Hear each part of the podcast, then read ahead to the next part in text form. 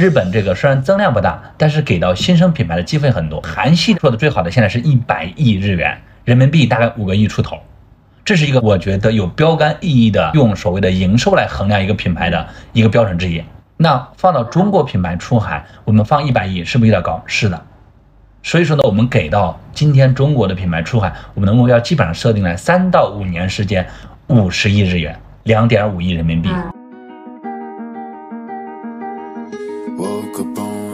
中国品牌出海，在我看来就很可惜的一件事，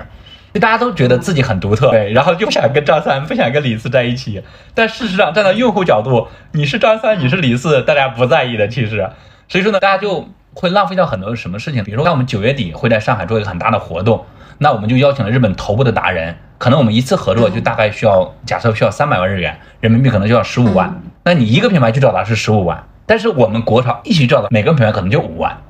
这是个很典型的一种，我们大家一起去合力的时候，把你的费用、包括资源、包括整个的传播性，都能够很好的去做。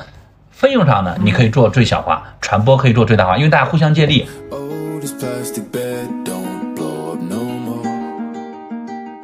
那日本我经常讲的话呢，它是一个高度成熟且细分的大市场。那这个结果是什么呢？要求你好好的在日本，一定要形成一个长期的。品牌建设为前提的搭建，到目前为止，我并没有看到一个说谁铺货铺成功且长久的，他可能能一年两年成功，但是呢，挺不过三年。为什么呢？其实日本就很讲究你的用户的复购率，在中国其实我们很多更多是拉新会多多一些，最后拉不动了就发现就没没没招了，讲产品力，开始讲其他的故事。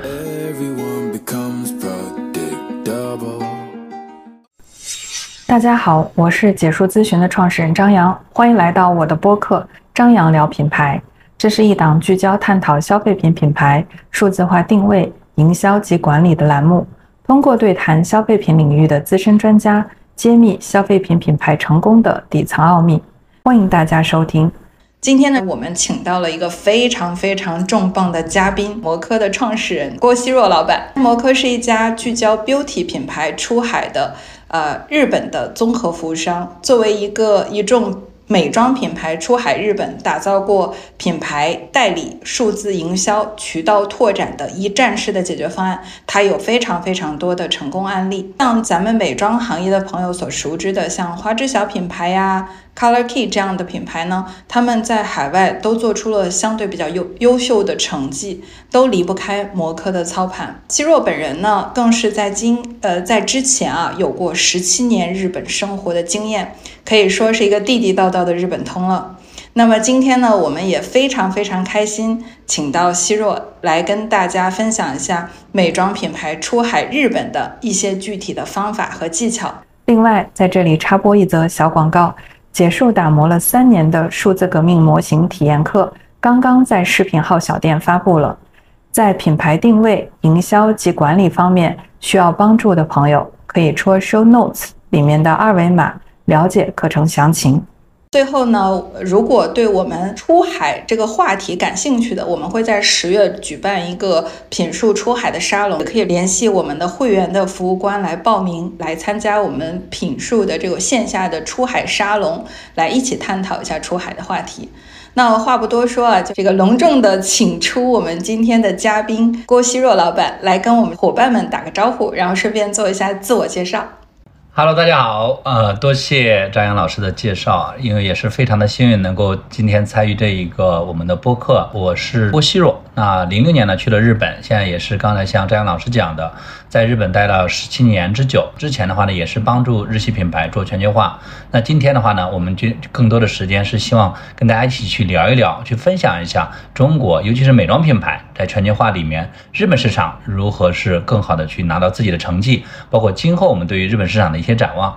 那希瑞老板，您刚才也有讲到啊，就是呃，您第一份工作是在日本，然后咱们当时是做了什么？就是当时就接触了美妆吗？还是做的其他的行业呢？其实我第一份工作也非常的，我觉得还算挺神奇的，或者是比较的戏剧化一些。因为我在大一的时候呢，就加入了这家公司。那最初的话呢，是帮他们做北美市场的一些调研。那这个过程中的话呢，觉得还是非常好玩。后来呢，就大一就辍学。直接加入了这家公司，那帮他做整个海外市场。那最终的话呢，我们就是最终帮他决定了就在北美，然后呢做一个分公司的形式，所以说呢就辍学完之后呢就去了硅谷。那这家公司是什么样的公司呢？其实用现代话讲就是 D to C 的一个独立品牌公司，他们自己呢做的是服装，然后呢整个线上销售、线下销售都做得非常棒。然后呢帮他们做的是就是日系品牌出海那么一个事儿。那我们当时的话呢，就经过一番的调研之后呢，发现北美更加的有机会，所以说呢就。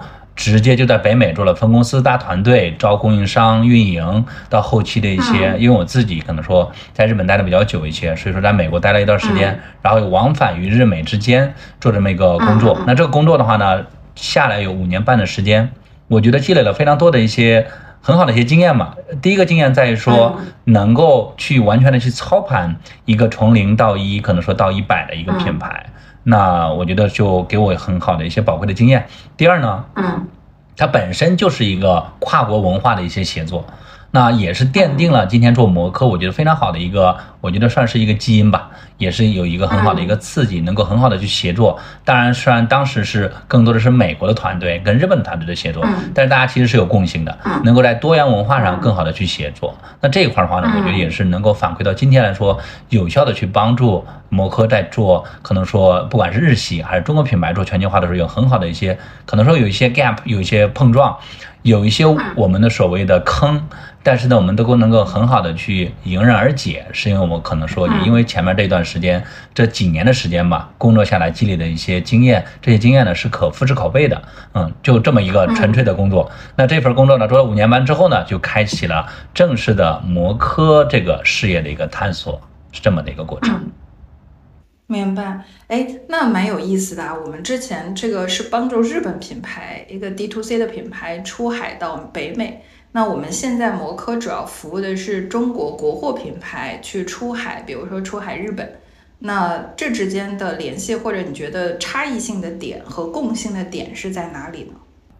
在回您这个问题之前的话，其实还是有一段过程和插曲的，因为我们之前做的是服装嘛，自己的品牌。换句话讲，其实我们是甲方，对吧？那我们自己去主导的去做一个品牌，那这个过程中就在思索自己的特色或者是擅长的地方在哪里。那这就回到说，哎，那我们可能能够帮助很多日系品牌去做全球化，然后呢，自己的文化背景包括资源，可能说在中国还会有一些沉淀。所以说呢，我们在早期帮助中国的这种美妆品牌出海之前的话呢，其实我们更多的是帮助了像日系的，像资生堂啊。花王啊，然后珀拉欧米斯呀，日本四大化妆品集团，我们也非常幸运跟其中三大，然后呢也包括一些腰部的，可能他们在日本的销售额大概在二十亿人民币或者是十几亿人民币的体量，其实也做得非常不错了。然后呢，他们希望寻求全球化，帮助这样的一些品牌做中国市场的从策略、营销、推广，当然包括一些可能说线下的一些快闪活动等等吧。那这件事呢，其实我们也做了有个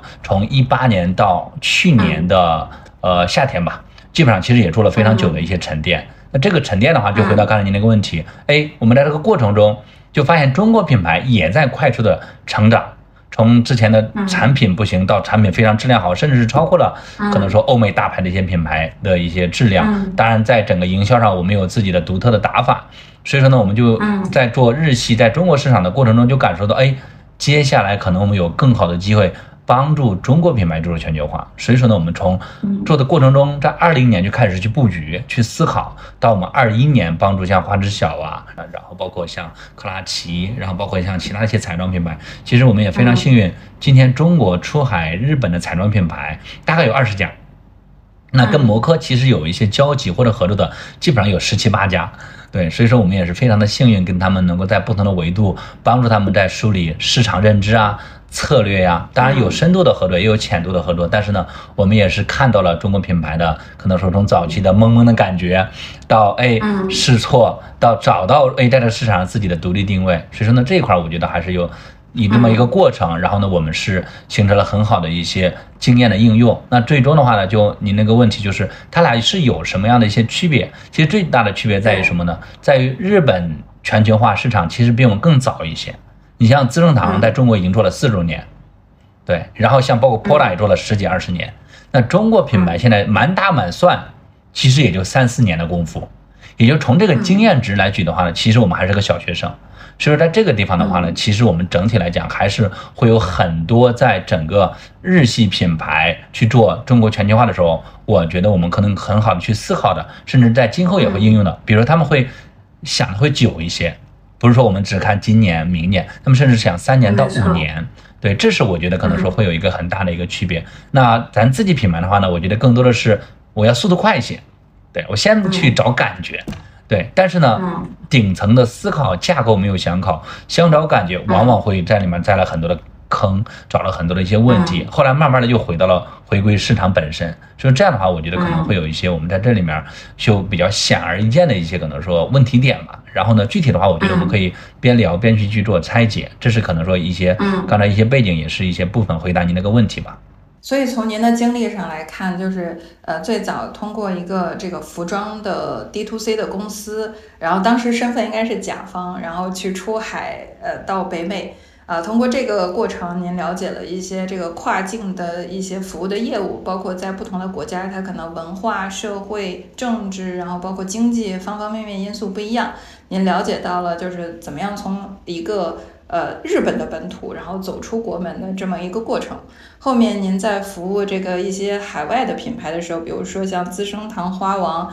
还有包括日本的，除了三大头部的美妆，还有一些中腰部的美妆品牌之后，您开始接触到了 beauty 这个市场，就是知道了这个行业里面有巨大的这种潜力，而且在这个潜力里面。你又聚焦到了国货，看到了国货也有一些做的不错的，特别是一些新消费的品牌崛起，然后意识到他们未来可能在呃这个本土的业务上会有一些天花板的时候，但是真的是没料到啊，这个天花板来的这么早。呃，这个所以现在也会有一些这个品牌在国内已经这个感觉卷不动了，就开始尝试探索去到海外其他的市场，呃，看看有没有自己的这个扩张的机会。呃，所以我觉得这个里面是这个和您的这个从业经历有关系啊，它它有一个不断的发现契机、发现机会的过程，然后最后您摸索到了这个 beauty 到出海日本的这么一个一个结合链接。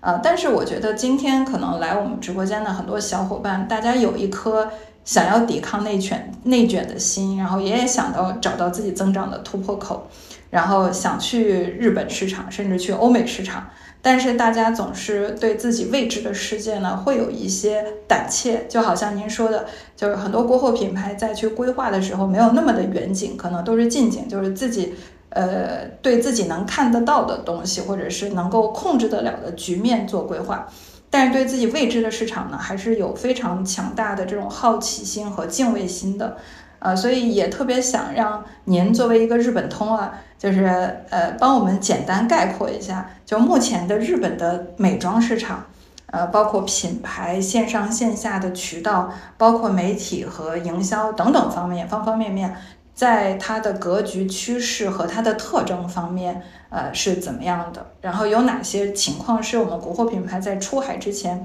必须了解清楚的？好的，因为其实日本市场啊，大家经常讲说，哎，日本是一个非常封闭的市场，这句话一点不假。其实，那当我们放眼去看全球化的时候，大家会想到北美、欧洲、日韩、东南亚、中东，对吧？这是我们几个经常呢会拿一起去做对比的。首先，我觉得第一件事儿，体量大不大？我们看单一体量的时候，其实日本是除了北美和中国之外第三大。经常我们之前不是经常开玩笑讲说，哎，日本人是化妆化出来的，对不对？我们是 P to P 出来的，对吧？其实这个其实也是亚洲什么这个三大邪术。对对对对，那这个我觉得是其实很精辟的去总结出来的。日本是一个超级化妆品大国，那体量的话呢，大概在一千五百亿人民币左右，三兆日元。对，那这个增量怎么样呢？其实坦白讲，就如日本的社会是一样的，没有太多的增量。那疫情的话，他们也是受点影响，现在是恢复过程中有缓慢增长，大概百分之三到百分之三点几的一个增长。那这个听起来好像不是那么乐观，但是呢，其实还是有比较好的地方。日本整个社会属性的话呢，是不太愿意去变动的，除非你有非常大的一些事件，对吧？比如说之前的三幺幺大地震呀，比如说可能说像那个疫情。对，那疫情对于他们的整个市场最大的影响在于什么呢？在于说他们的线上购物体验技术提供、物流搭建都有了很好的提升。那这个的话呢，就结果是什么呢？从传统意义上，他们因为线下搭建的非常成熟嘛，整个美妆的板块百分之九十六，嗯，都在线下发生了这个所谓的合约，那只有百分之六左右，那这个六其实是非常的微小的。那这个过程中的话，它因为大家也不太方便去出去了，所以说呢，就形成了线上购物。像包括提到的线上的整个变化在于说，第一呢，国内现在也非常流行啊，尤其这两年有什么 AI 的肌肤测试。AR 的试妆，对吧？那这个在日本其实前几年就很流行，所以说呢，你在买口红的时候就没有那种困惑了，对吧？因为之前我们还是要试试一试颜色，又不知道怎么样，对吧？你像 Kate 在两年前推出来的，就是一百零八色号在线试装，现在非常火，哎，大家觉得好玩，玩的过程中就买了。那有这么的一些体验，让它的整个线上销售呢，现在基本上是百分之十到十一左右。那听起来也不是那么多，但是从六到十到十一，在两年的功夫。复合增长率其实是非常的可观的，那这个事儿还有另外一个信息什么呢？日本一旦变动，它就不可逆，它不像说，哎，疫情恢复了，它是不是就不买了？不是，日本就是习惯了线上这种购物，它就会一直买，所以它的忠诚度比较高。那这个第一件事给我们的机会在于什么呢？在于我们在做日本市场的时候，虽然大盘百分之九十还在线下，但是我们可能更擅长线上，所以说这是给到我们的一个增量机会。也是希望在中国品牌出海的时候呢，能够抓好一些机会，包括像早几年，其实像第三方平台就是亚马逊、乐天、Q10，嗯，然后呢，我们其实很多深圳的、广州的一些可能说工厂，他们直接就输出所谓的切盘的，其实他们做的非常好，嗯，就是因为他们把握住了这些平台的一些流量机会。那到接下来的话，其实更多的还有一个东西叫品牌独立站，这个其实天花板是非常高的。然后在这个里面，但是呢，我们需要更加的成熟的玩法，包括你站内的 SEO 啊，网站的一些搭建形式啊，购买路径的一些优化呀，当然也包括站外的一些所谓的广告投流等等等等，它是一个非常复杂的。但是很不幸，咱在中国这个大市场里面，其实没有经历过这件事的，因为我们就直接对吧？呃，淘宝、天猫、京东，到现在抖音，对的。那这是我觉得是在市场上。最大的一个区别就是日本是一个闭环做的非常成熟，但在成熟里面的话呢，线上是有增量的，给到我们也是一个很好的机会。只是说这个机会的话呢，需要我们好好的去把握，因为不是说我们就非常擅长，我们擅长的是在可能淘系里面或者是抖系里面，哎，能够玩出来自己的东西。但是很不幸，日本没有。但是呢，我们线上的感觉是对着的，所以说呢，我觉得这一块我们可以很好的去利用，这是第一个。那第二个呢，就是在整个的一个。品牌的这几年有没有一些新生品牌做得很好，或者快速异军突起的？有，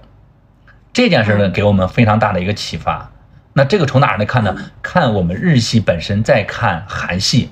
因为韩系比我们早了大概有五六年的时间。对，从最早的，从我当年去日本其实就有韩流。到现在一直有韩流，嗯，对它一波一波的来，但是呢，它其实还是挺好的一个整个，对吧？咱不得不承认，韩国在做这个所谓的这个娱乐产业的为背景下，对，以它为基盘做出来的 K Beauty 啊、K Pop 啊、K 什么什么，其实都做的挺好的。日本也是，嗯，那这个里面的话呢，你比如说像有个品牌叫 Wang Jiayong，他其实这是个化妆师，他是给 Twice 的专属化妆师。是一个就就在韩国，他其实没有怎么做自己的品牌，就在日本做，做了将近正好一年的时间，然后整个销售突破了一个亿人民币，就一年的功夫。对，这也是我觉得非常具有参考意义的。哎，但这个事儿我们能不能效仿，我觉得可能很难。但是呢，这件事能够反映出来什么呢？日本市场虽然成熟，但是给到新生的品牌的足够的机会让你去成长，因为它的竞争环境很优良，只要你按照日本的商业环境去做。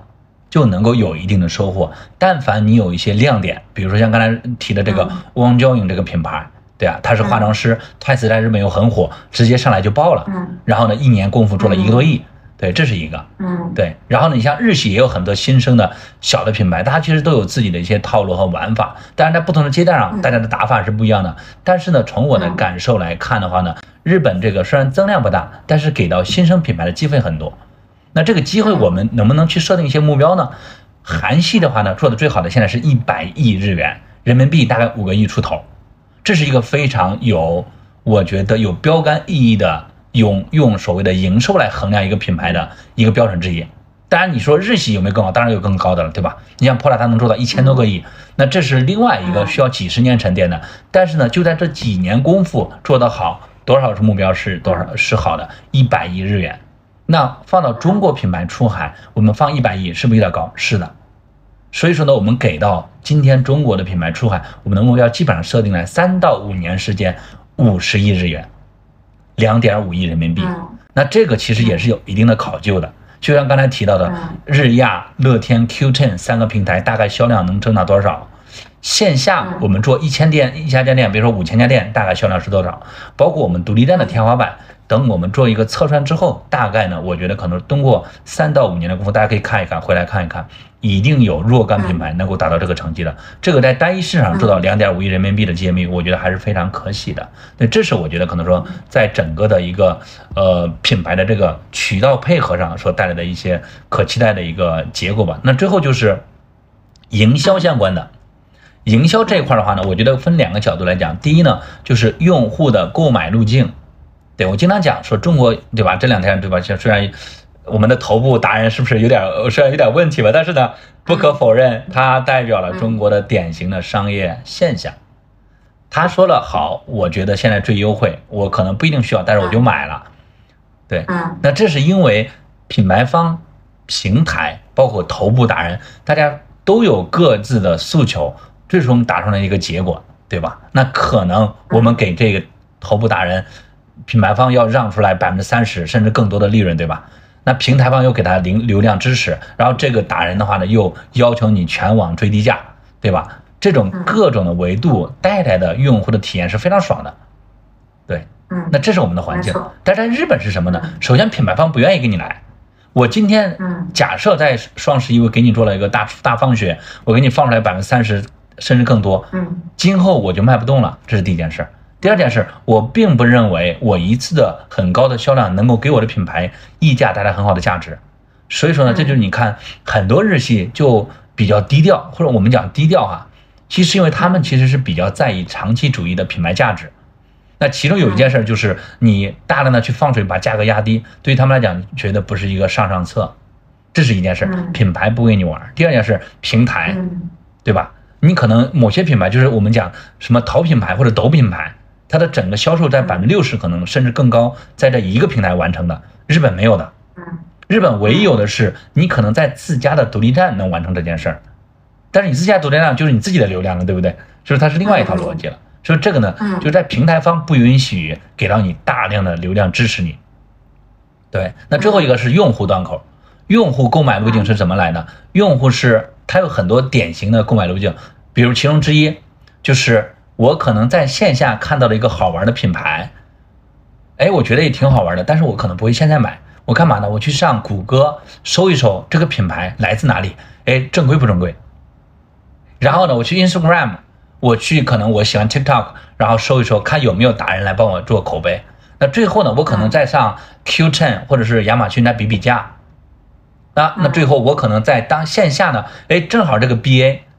他给我的讲的非常好，有一些情绪价值，我冲动了，我买了，这是一种可能。那另外一种就是，哎，我最终还是选择最低价，那我可能就线上买了。嗯，对，所以说呢，这是一个非常我觉得代表了成熟市场典型的用户购买路径，它不会因为某一个大环节直接让你呃决定了你所有的决策。对，所以说这是在整个的里面，我觉得可能说营销导致。就中国营销其实很简单，达人直播收割，没错。对，那日本这样一个环境导致什么呢？你既要有跟媒体的 PR 代表你的官方的价值，又要在谷歌上做一些 SEO 啊优化等等，让用户能够第一时间看到你，还要做线下的一些动销，让 BA 可能很好的讲解，让很好的一些送客的这种质量是达标的，然后呢，你的展位是好看的，说它是每个环节都有自己的一些营销和推广的诉求，说它是。雨露均沾，当然这个也分节奏了，不是说所有的都要花出去。但结果什么呢？你会长期的去收割这样的用户，他的富贵会很高。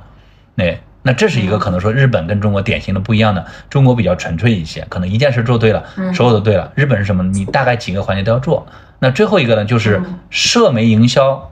这件事儿本身跟中国，我们经常讲说，哎呀，我们是非常厉害、很发达，然后我们去任何一个国家都是降维。其实有时候也不一定是降维。而是大家对于机制上的一些东西，我们做的机制非常复杂，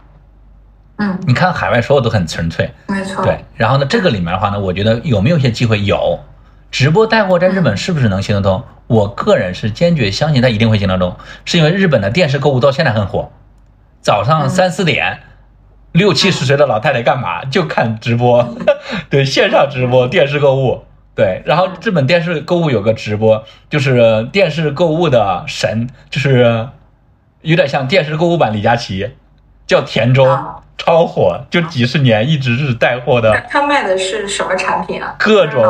对？保健品啊、养生啊等等超好。就这件事儿也是整个一年做几百亿日元，也非常厉害。那这件事想讲的什么？其实人的共性是一样的，只说什么呢？现在的整个的商业环境啊，包括物流体系不足以支撑我们去做这么大的一些直播带货。嗯但这个事儿一定会发生变化，只是不用像我们这么嗯翻天覆地。所以说呢，我们也会期待接下来在日本的社媒里面，不管是抖音系的，对吧？TikTok 在日本，那接下来是不是能出？预计说就是今天，他们之前出了个新闻，今天要把所有的功能都改为 TikTok Shop。虽然说我并没有看到日本有什么变化，但是呢，这件事我觉得早晚会发生。对，所以说呢，我们会通过这样的一些预判，能够提前去布局，也是我觉得我们出海时候的一个机会点吧。对，因为这个整个板块可能说我讲的比较多哈，就大概讲到了咱市场体量、渠道的一些配比，以及可能说整个用户路径以及我们的这个社媒的一些特征吧。非常详细，也很系统啊。呃，在您讲的过程中，我还记了几个问题，我还蛮好奇的，我就当互联网嘴替，帮我们直播间的小伙伴提问一下。就是您刚才讲到一个很重要的，就是规模，呃，特别是您非常支持或者看好线上，因为线上在相较于整个日本经济的复苏，它可能表现的会更激进一点，就是从百分之六涨到百分之十、百分之十一，呃，基本上是翻一番的这种增速。就是您觉得这个增速是是因为基础设施做好了吗？就比如说日本的物流呃做好了，还是说呃互联网市场的环境变得更多元化了？呃，app 更多了，或者说年轻人上网的时间更久了？就是您觉得在这些元素里面，哪一个元素是促使着线上的这个经济在日本，嗯，特别是萧条期啊，就是这么活跃的一个首要原因呢？嗯，我觉得可能有嗯三个板块是值得我们去思考的。第一件事呢，就是嗯日本为什么线下这么发达？第一呢，它花了很多年嗯，它是个人口密集型国家，它做基建做得非常好。然后日本又有服务著称，对吧？嗯所以说呢，很多时候我们买个东西，它除了产品好不好，另外一块呢就是 BA，对吧嗯？它的情绪价值到不到位？所以它的出城率很高，在线下，日本人对吧？又喜欢就是所谓的贵式服务嘛，对不对？所以这个呢嗯是有一些先天的特色带来的，它线下非常的成熟。那在这个里面的话，就出现您刚才那个问题：线上为什么有机会能有增量？第一呢，就是线上也有类似的体验在做了很大的提升，比如刚才我提到的嗯 AI 的肌肤测试，AR 的妆容测试。那这样的话呢，就给到什么呢？给到你在线上随时可能就点几个问题，就给到你的一些专属的一些我在线下才能体验到的颜色呀、妆感呀，这种是有了。对，所以说这也是一种变相的，在你手机里面，在你电脑里面就能解决这个问题。之前的话，这块没有被重视，或者说没有发展这个阶段，其实，对吧？相信 AI、AR 这个技术本身也是随着咱的这个整个应用再去共同并进嘛。所以这几年正好在疫情内，哎，有一个在线上的体验的提升，这是第一件事儿。第二件事儿呢，刚才提到物流这件事儿，日本虽然小，但是呢它很贵，你知道吗？假设我们买一个唇釉两千日元，我们运费可能大概，如果你在北海道出过去，三四百日元出去了，也就是大概你百分之十到十几的都出在运费里了，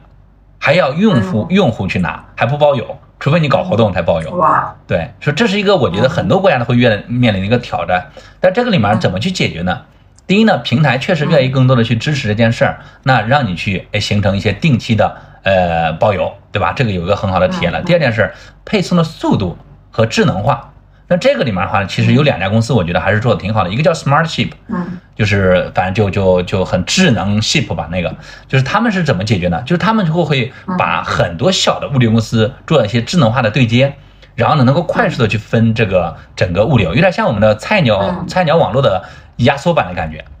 对，这是一家公司在整个整个这个日本疫情之内呢，我觉得是有效的去提升了这个物流的体感，包括它可能说呃配送的这个物件单件的价格上升呃下调，以及我们的整个的配送的日期。因为其实不像咱当日达，对吧？日本其实很难当日达，虽然说你可以完成，但是你当日达光运费一千日元就快你的产品的一半价格了，甚至是不划算的。对，但是呢，通过这样 Smart Ship 这样的公司的话，它能够让你次日达，哎，整个价格还能下下来，哎，这是一个物流体系的一个我觉得提升。嗯，对，当然还包括另外一家公司叫 Q Express，这个公司的话呢是 eBay 旗下那个 Qten，因为现在 Qten 这几年做的非常好，对，然后呢，它很多机制我觉得都是看我们的淘宝过来的，然后呢，玩法也是，它旗下呢又自己建了一个物流公司叫 Q Express，嗯。那他们的话呢，我觉得也很也挺好的是。为了去迎接很多的韩系品牌啊，包括中国品牌，他们把整个的这种 API 的对接，之前大家是不共嗯。不共通的，对吧？比如说我 Q10，我就专供 Q10，我也不管你亚马逊，也不管你乐天，也不管你独立站，那他们就开始什么？哎，你只要在我这儿，我完成你所有的对接，智能对接。对啊，哎，这个事儿对于品牌方来讲是一个很好的解决方案，所以说这是第二个大板块，就是物流体系技术以及它的速度上，我觉得有了提升，当然也包括部分价格了。对，第三个板块呢，其实也非常的具有这种独立站才有的一些机制，叫定制化解决方案的更多的一些提升和应用。这个分成两种模式，第一种的话叫呃订阅，啊、这个订阅相信大家很很，我觉得不太陌生哈，就是为了更加的增加用户的粘性。对，那我们用这个 subscription 订阅的这种模式，说，哎，以后你也别愁了，经过你的肌肤测试，我就知道，比如说你是呃敏感肌，然后呢，我给你每个月在定时间我就送给你这一套组合的产品，价格的话呢，比你买要打百分之二十的折扣，但是你就订购吧，然后呢，刷你的信用卡。那这个时候呢，用户就刷一次之后，以后其实他就忘了，要持续的去被订购，这是一种。嗯对这个，我觉得呢，嗯其实这种机制的话呢，越来的用户能够很好的去接受，因为确实大家日本人又不太想愿意去改，一旦用上了，大家觉得挺好的，那哎，我们就能够这样。比如说有个那个洗发水的品牌叫 Medula，M E D U L L A 的一个品牌，那它是去年那个欧莱雅在日本站投的唯一一家个护品牌，他们就很很嗯，我觉得还挺机灵的，就是针对你的发质啊、颜色呀、洗发习惯、生活习惯，让你先写一些小问题，对，然后呢，写完问题之后呢，就告诉你说，我们有一万多个处方，其中有一个就是为你专供。就大家觉得，哎呀，这个原来是我为我去想，然后呢就会说，那 OK，那我先买一套，第一次可能是直接就是半折，呃就是半价，哎，你先试，试完之后你 OK，直接就让你开始复购，对，然后它的量做的也很精妙，就是你如果每天洗，正好是大概用四周，那正好每个月让你去复购，所以它很好的完成了什么呢？针对你的个性化的一些解决方案给到最后让你去定制，提升你的用户的这种单价的这个成交额。那这一块的话呢，我觉得越来越多的用户去接受这件事了，就是所谓的个性化的定制解决方案，提供更好的一些线上的一些我觉得体验吧。这是三个可能说比较重要的一些变动和一些变化带来的一些线上的一些汇率吧，我觉得。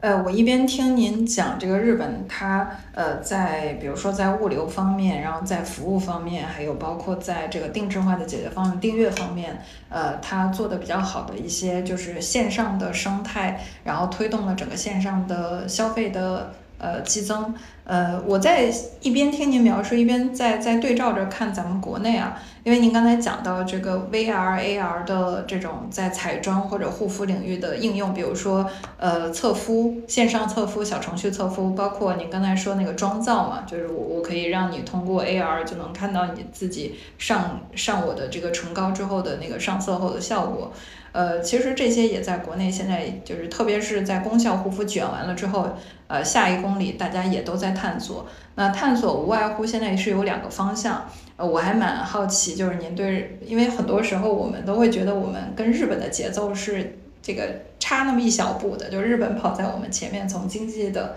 呃方面，或者是从这个消费者的偏好层面上，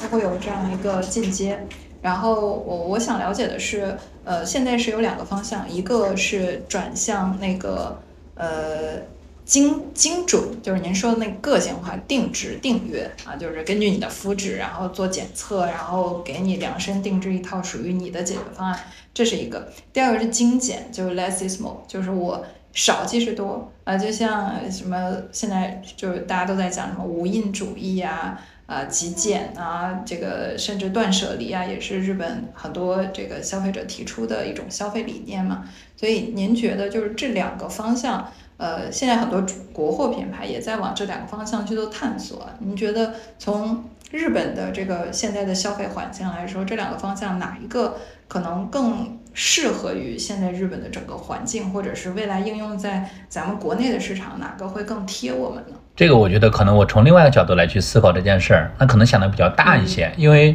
这个就涉及到我们的所谓的人的底层的诉求，对吧？从我们的可能说，对吧？经常我们有有讲说，我们到底是在了哪个阶段？其实我觉得我们已经在去度过了这种。爆买和过度消费的阶段，那接下来我们在这个里面其实面临了两种我觉得更加理性和冷静化的一些选择。第一个呢是什么到底是真正适合我的，嗯，然后这是一个我觉得对。第二个什么呢？这个产品本身能不能给我提供一些情绪价值？对，这两块我觉得有明显的变化。虽然说其实按照这个长远来看的话呢，你越往比如尤其是日本哈，其实日本人经常讲情绪价值。所以你会发现他们的整个产品理念呀、品牌理念啊，讲的都虚头巴脑的。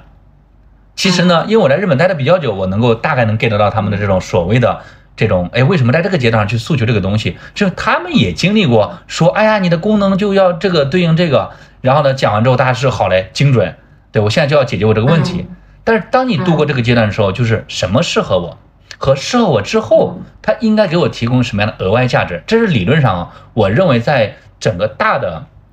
社会发展里面的一个大趋势，对，从你可能说买到一些很多大牌，对吧？是很多可能说看起来漂亮的，到适合我的，到最终是情绪，它应该是这么一个节奏去走的。只是说呢，在这个过程它会有交叠，嗯，但是如果放长远来看，它一定是从可能说大众消费到个性化消费到情绪提供，对。那中国现在我觉得整个市场里面面临的可能就是，第一大环境的变化，对吧？给每个人带来说很多的一些影响，我觉得对。那在这个过程中，我们是不是适合个性化定制呢？我觉得可能还需要花时间，是因为我们的性格所致。其实，对个性化呢，我觉得可能说，如果我们放比例，也就占头部的百分之五。对，他可能说，哎，希望能够有一些更加的不不趋同的东西。但是呢，我觉得我们的性格呢，百分之九十五是趋同的，对吧？满大街的 LV，满大街的香奈儿，其实大家更多的是在这个诉求上，我觉得是符合我们的特质的。所以这个就导致我觉得什么呢？定制化的解决方案的话呢，相对来说需要花时间，然后相对来说比较的小众一些，在当下。嗯，对，嗯，那这是一个对。然后包括刚才提到的，就是我们的极简这一块，极简在我看来其实也是一种，我觉得就是。有点跟我们的整体的大势来比的话呢，我觉得也是小众的。所以我们其实你想想，我们整体来讲是希望宏观的、宏伟的、华丽的，这是我们的本性诉求。对，那相反，比如说日本人呢，日本人我觉得有他们自己的一些国民性。国民性里面，比如说我们经常讲说日本人比较悲观论，然后有自卑，这个可能说我们很难去去去 get 到这个东西。但是呢，我们去冷静的去分析这个民族性的时候，它其实是有的。对，那这个里面也包括了什么呢？包括他为了去掩饰自己的这种，哎呀，我的自卑这种悲观感，他把每个人自己的这种东西，通过他的发型、妆容、着装来去凸显自己的个性。这个已经在日本从小到大就是这样的。所以说，这就想讲什么呢？日本的这个国民性里面，它就本身就自带了这种个性化的诉求。嗯，对，嗯，就是他们希望能够寻求自己的这种唯一的存在感，这是一个。第二个呢什么呢？嗯，还是回到刚才服务，服务本身其实就是情绪价值，对吧？你除了告诉你这个东西好不好，更多的是哎，这个 BA 今天是不是给到我额外的一些惊喜，对吧？包括你像我们很多讲的是来了之后给你写了小纸条啊，暖心的一些话呀，额外的一些东西啊，就这些东西可能原来你不会买，就是因为他的一个动作。额外的情绪，今天的态度，甚至他的一个笑容，你追我买了，对，那这件事呢，我觉得是很吻合日本的这个市场所带来的一些东西，所以说它在这个里面相对来讲，可能说会比我们更加的，我是来讲说适合不适合来讲的话呢，他们现在已经很适合，因为它有很多的天然条件是导致的，但是呢，没有好与坏，其实。只是说我觉得我们更加的去。崇尚的这种感觉，可能说包括节奏还不太一样。这个事儿呢，我觉得需要花很长的时间。但是呢，因为我们好歹是体量比较大，你即使是一个小众，可能做完之后也能做个十几亿、十亿、二十亿，这是我们的好处，我觉得。对，这是我的一些感受吧。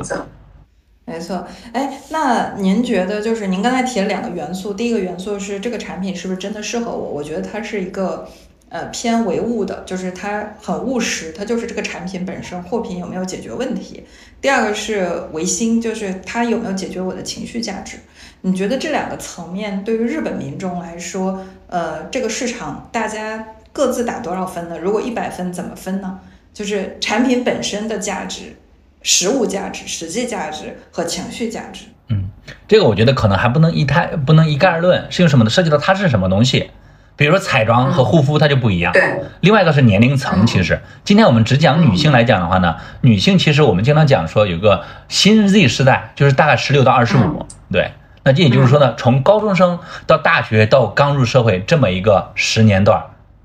对，那这一段呢，更多的其实是唯物的，对，好不好玩，有没有流行，对，那这个比例我觉得可能占到七八成，甚至是更高，对，他们就是会被带节奏，就是希望能够找到一些新的刺激、新的奇特，不管是从妆容、从产品，这些都属于比较偏唯物的，其实，对，这是一波人。那回到这个护肤本身。那护肤的话呢，其实对于我们来说有一点点门槛，但是呢，我们接下来因为有彩妆先开了头，彩妆一旦开了好头，其实后面的很多的它都能进来，因为什么呢？护肤的门槛会更高一些，对。所以说回到护肤这个品类的话呢，目前来看，如果是比如说刚才说彩妆，那这个 Z 时代可能它很多是唯物的，但是呢，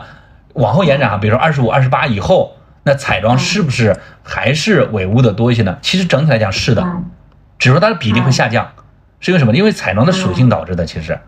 对，彩妆更多的是你当下的一些流行和趋势。但是呢，除了彩妆之外，比如说护肤，然后这一类个品类的话呢，其实本身它就不太一样。因为我尤其是年轻人，对吧？他刚用这些护肤产品的时候，他更多的是一些功效诉求，所以他还是唯物的多一些。但是你会发现很多日系的上来就讲让你，比如说发现本真之美，然后哒哒哒很多这种很高的一些诉求。这种人可能更多的是为了解决什么样的人呢？解决已经用了一圈儿，大概都用过，然后呢，最终是你回归本质，你想用什么类的？基本上二十五以后的，所以说他们能够快速的去接纳你的情绪价值，有点像战队，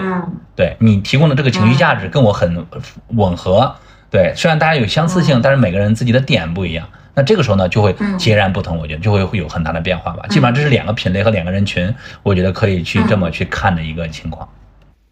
哎，这个蛮有意思的。这个我们我们在线上这个中国的互联网环境下，好像买彩妆的呃这个年轻人偏多一点，十八到二十四岁在线上啊是主要的群体，当然他们也是主要的这个互联网的受众。呃，所以，我我比较感兴趣的是，我们现在在日本嘛，就高增长的这个线上市场，是不是也同样是 Z 时代的，就是年轻客群会多一点，特别是聚焦在美妆这个赛道。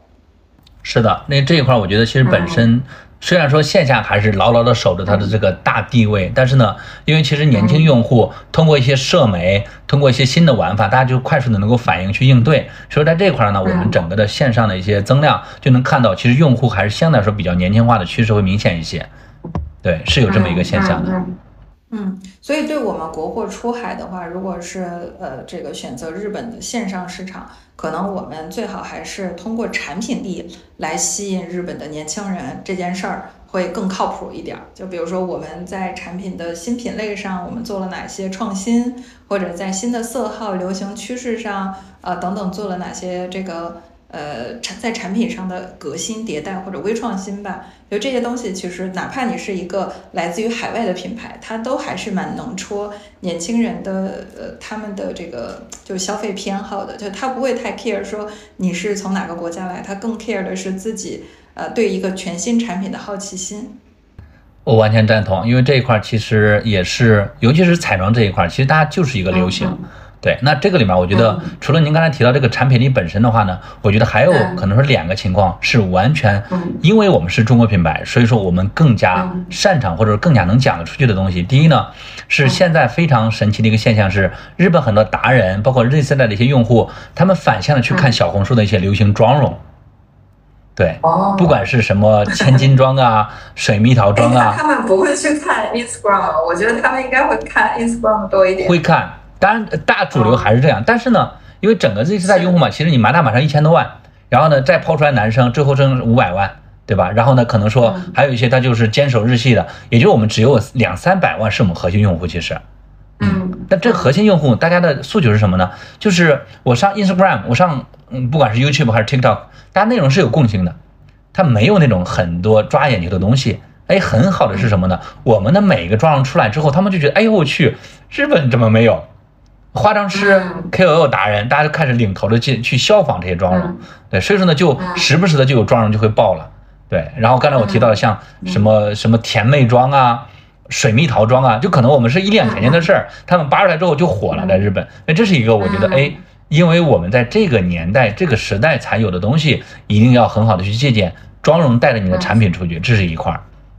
那第二个事儿呢，我觉得呢，也可能说稍微有点宏观或者有点虚无缥缈，但是呢，也是摩科非常我觉得有价值的一个地方，就是我们经常讲说，韩国花了二十年的时间去讲一个故事，其实就是娱乐产业。带动了所有。那中国的话呢，这十年其实我觉得一直在去推崇的是我们的国潮。虽然说国潮这个定义哈，有时候会变味道，但是国潮我理解的最原始的这个定义哈，是对于中国传统的文化、历史、哲学、设计等。非常好的一些要素，通过创始人的自己的能力、团队的见解，能够融合当下的流行时尚，做出来的新的一些产品产物，我们称为叫国潮。这个东西只只有咱有，是因为什么？我们结合了中国的传统文化、历史、哲学等等。韩国不会有，日本也做不出来。之前为什么不提这件事？之前我觉得大家没有形成一个大势，对吧？再往前推，我们就想到，哎呀。什么那个那个唐装，对吧？嗯，包括老式的汉服，没有这个趋势，为什么？因为大家把这个场景化做的太小了，对吧？我们搞一个什么什么中国什么什么活动的时候才会有，大家根本就不会涉及到你的日常。通过这十年的努力，大家其实整个包括国内的，能够很欣然的去接受这种国潮的美妆，对吧？国潮的新的时时尚等等，这个东西的话呢，也是在日本市场上，我觉得完全受用的。不管是像今天的像花西子呀，像可能说我们再去二次去重新呃搭建的一些一些品牌形象的重塑的一些像克拉奇，甚至花知晓等等，大家其实都或多或少代表了一些中国的一些，可能说是设计，可能是文化，可能是一些历史的东西塞在里面，这个只有中国有，对，所以说这一块我觉得也是挺好的一个给我们的一个借借鉴的地方嘛，就是区别于其他品牌的地方。嗯。嗯，哎，刚好我准备过一个问题啊，就是对于中国品牌出海日本有没有比较好的抓手？然后听您介绍下来，我觉得，呃，国潮这个词啊，特特别是能突出中国特色，呃，甚至是把中国特色年轻化包装之后，适合当下的这个 Z 世代的客群，它可能会比较能够，呃，适合日本年轻人市场他们的偏好。呃，比如说您刚才讲的这个汉服，其实三坑里面有一坑就是汉服。然后，那么汉服也是这个亚洲的一个核心的文化，呃，也不乏会有一些日本的年轻人会愿意去尝试。而且我们的汉服的种类有很多啊，什么明制汉服啊，包括唐装啊，就是它会有很多不同的呃这个阶段或者是文化的符号和属性。呃，我相信这些新的国潮出去。呃，某种意义上，对于呃海外的市场的消费者来说，他是觉得是一个新奇特，或者是之前没见过，而且本身呢，呃，它是经过时间的考验的，就是这种审美是很高规格的，而且是呃，我我认为是它能流行很久的，因为它它已经被一个时代所论证了。它沉淀下来的这种呃非常好的文化，它只是把它标签化拿出去，然后代替我们去做文化输出。是的，我完全就是赞同，并且感同身受。然后包括像，因为也是摩客在摸索的过程中，逐渐的去找到了一些规律和一些经验。那国潮这块呢，我觉得还有两个信息想补充的。第一呢是国潮软着陆，对，嗯，那软着陆是什么意思呢？就刚才借您那个。比如说讲到这个汉服啊，我们也非常有幸跟国内的头部汉服品牌做了非常多的一些沟通。然后呢，就提到你你提到了，它从可能说汉唐对吧？每个年代都有自己的特色，我们都原班拿出去，其实它很难去让你一下子接受得了。那我们就找最轻量的，让年轻用户觉得也好玩也时尚的。比如说像前两年比较火的马面裙，对它其实是介于了新中式。然后汉服和时尚之间的一种产物，对，那在当下的时候呢，我们去做一些不是那么的，就是一看过于华丽，离我们非常遥远的一些，对吧？可能说非常重的，把它日常化。对的，就这个时候呢，年轻用户就非常的，因为我们做了很小范围的一些测试，大家非常喜欢这种哦，非常有特色，但是自己又能穿得出去，离我的生活不远，我稍微踮踮脚我就能能实现的，对吧？你不然的话，你直接把汉服帮撸过去之后，然后大家觉得它是像是，甚至是他们觉得是另外一种和服。的时候，他们就觉得哦，我只有在特定情况下才会穿它。比如说，我想去拍纪念写真的时候，比如在什么什么什么事件的时候，那这样的话一下子就把你的市场给压缩了，你就没有用户了。对，这是第一件事，就是你文化输出当然可以，但不要原班的原汁原味的，有的地方不要原汁原味。嗯，但不是说因为了市场去改变什么，而是你可能有十个东西，我们拿一个。最轻量化的东西，让它快速的市场的去认知，这是一个我觉得非常讨巧且文化输出不是那么重的一件事儿。对，第二件事呢，我们经常讲叫，其实之前相信您那边也看过啊，就是比亚迪出了一个广告，就是要在一起，这个很重要。是，对，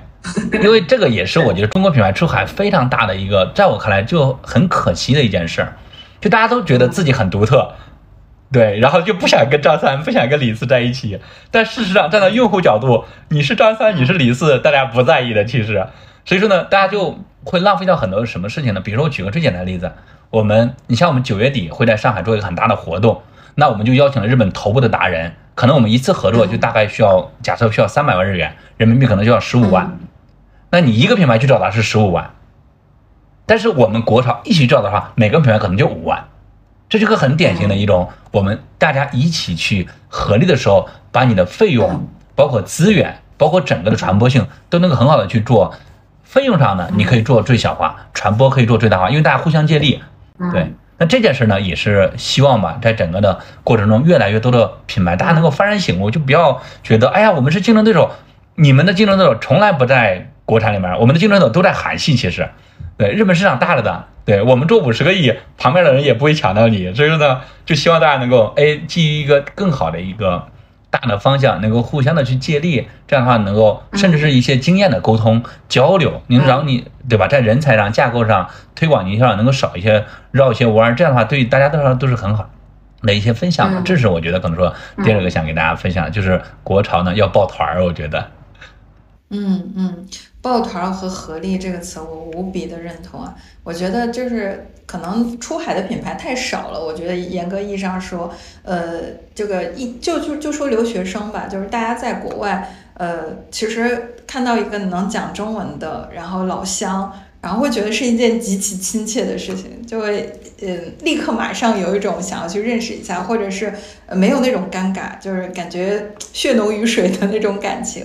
但是，呃，可能现在在在国外去做这个深耕细作的国货还是过于少了，大家还没有一个小团体，或者还没有像留学生一样，哎，形成了一些联盟。我相信形成联盟之后，大家会有一种合力的意识，呃，或者抱团取暖的意识。呃，因为我我最近也很有感触啊，今天下午还去一个呃高美品牌开会。呃，会发现，呃，像精华这个品类，在二二年到二三年涨得特别好。那像面套这种传统的大品类，反而都在下滑。然后，呃，大家都在想说，精华这个品类为什么会涨得这么好？也有很多高美品牌都在吐槽，就是国货对市场的这个，特别是从平替这个词上，对高美的市场的这个，呃，这个这个挖墙脚嘛。然后，但是我今天跟他们说了一个逻辑，我说你你有没有想过，精华这个词是国货打出来的，是你的竞争对手，你就是特别痛恨的竞争对手打出来的。因为以前精华好像是在整个护肤流程里面，它不是一个必需品，就它可有可无啊。你有这个使用更深层次的这个呃这个面护的需求的时候，你才会用到，因为它又贵。然后那个呃含量又少，就是可能只有三十 ml 或者是五十 ml 最多了。那大家也不知道它在流程里面扮演了一个什么角色。直到国货开始去做一些个性护肤、功效护肤，它把什么虾青素、烟酰胺、玻尿酸附着到精华里面去推出去之后，才有了很多这个高美品牌在精华这个赛道的一些品类之前就推不动的，后面这个品居然成了它的最头部的那个品。或者是成了它最全店最动销的那个品，支撑着全店的交易额，或者是整个品牌的交易额。所以有时候我们在想说，竞争对手是啥？就是真的就是相爱相杀。你一方面呢痛恨它，因为它是你的直接竞品，它在挖你的市场份额，存量竞争嘛。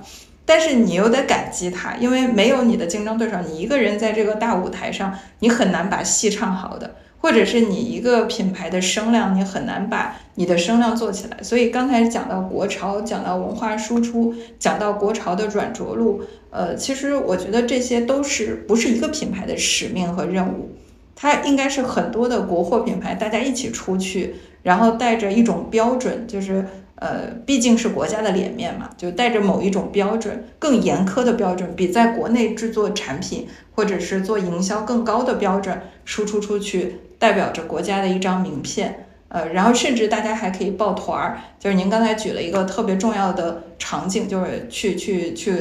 跟一些 KOL 合作的时候，我们可以分摊一下这个营销成本嘛。呃，平常请不动一些头部的明星，我们也可以摊一摊费用嘛。总而言之，把这个只要把中国货啊，就是好的产品、好的货，呃，让消费者、海外的消费者对我们的呃中国产品这个标签有了一个更好的印象和信任，把这个点打通了，未来我们再去做这个海外的用户的教育和市场的开拓会容易很多啊。所以，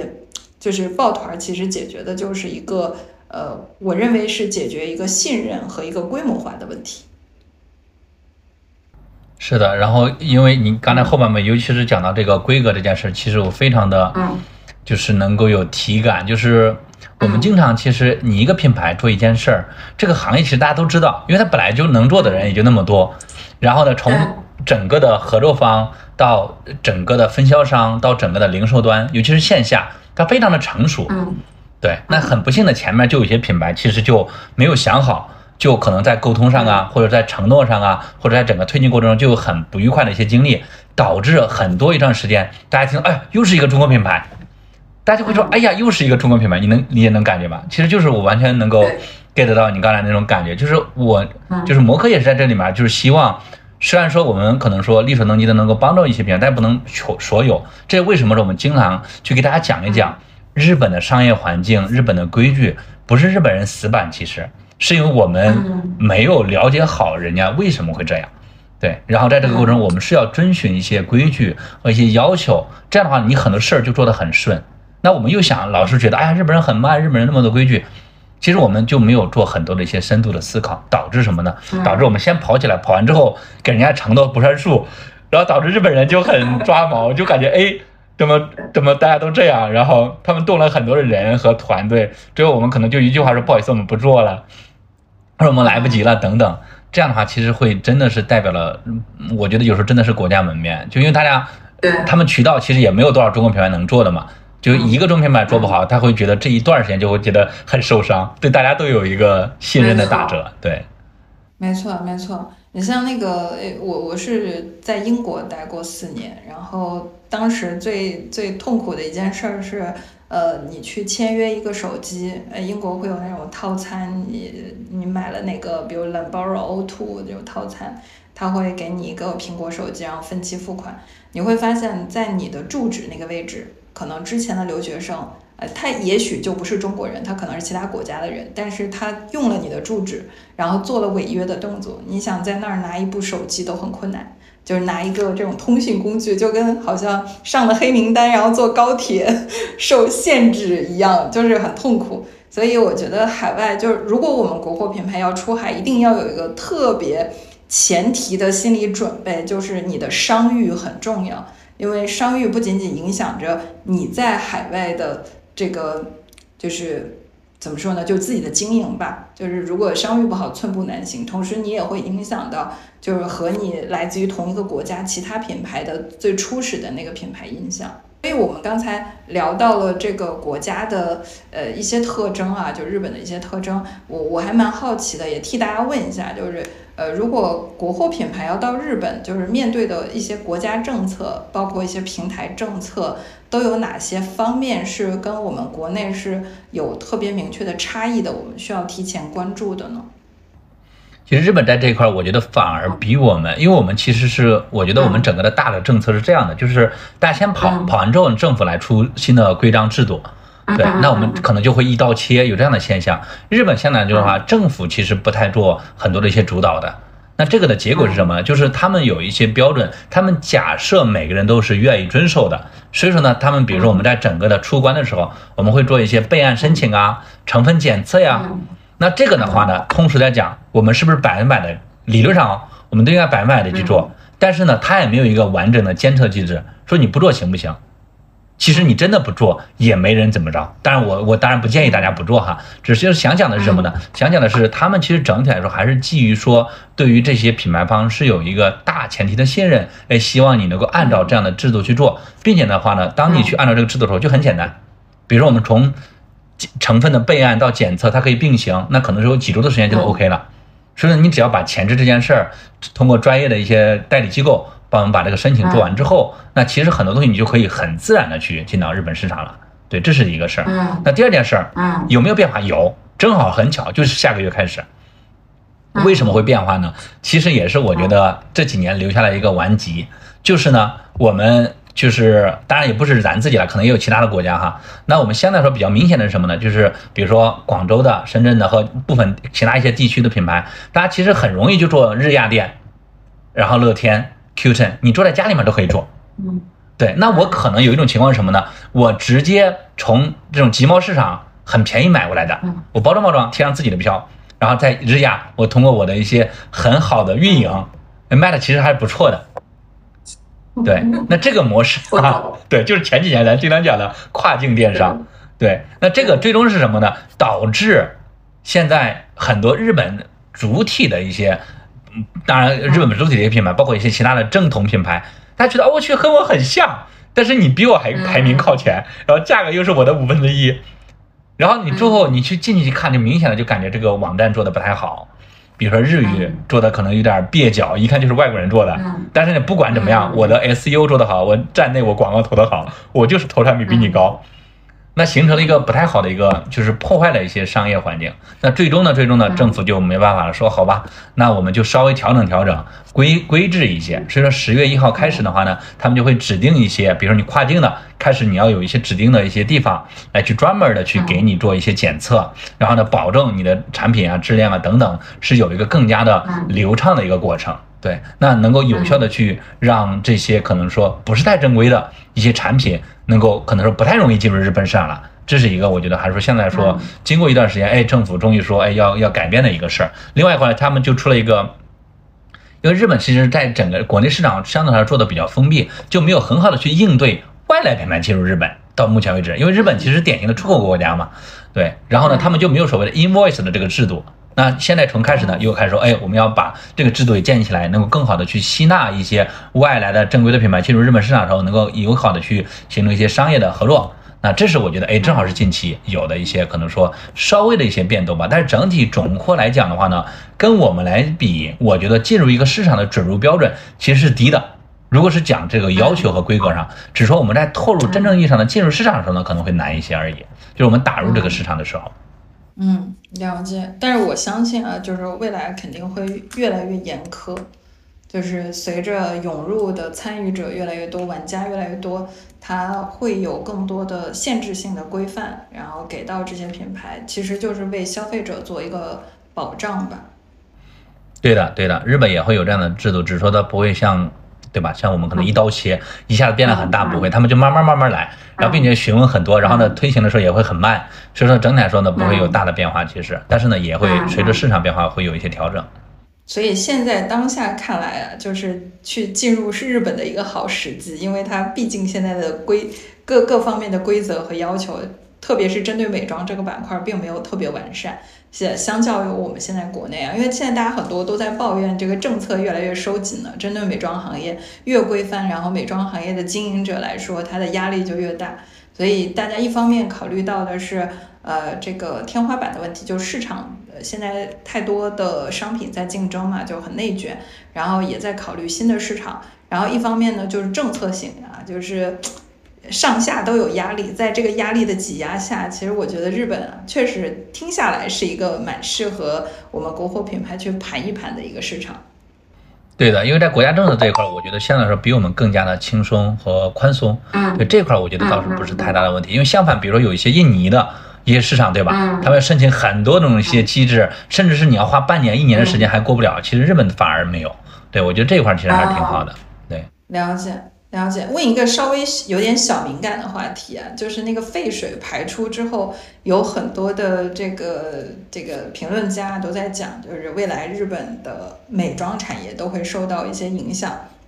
那我现在看到的就是可能最直接的影响是一些海产品。那您觉得呢？就是呃，国货进入到日本会受到更多的，因为这个事件受到了更多的机会。呃，追捧还是说未来也会受到日本民众的一些排斥呢？因为毕竟对废水这件事儿，中国好像反响会更直接一点。对的，这一块我可能说，可能更多的是客观的去看到的一些我看到的一些现象。那第一个呢，就是什么呢？日系品牌在中国是不是受到影响？是，受到影响大吗？大。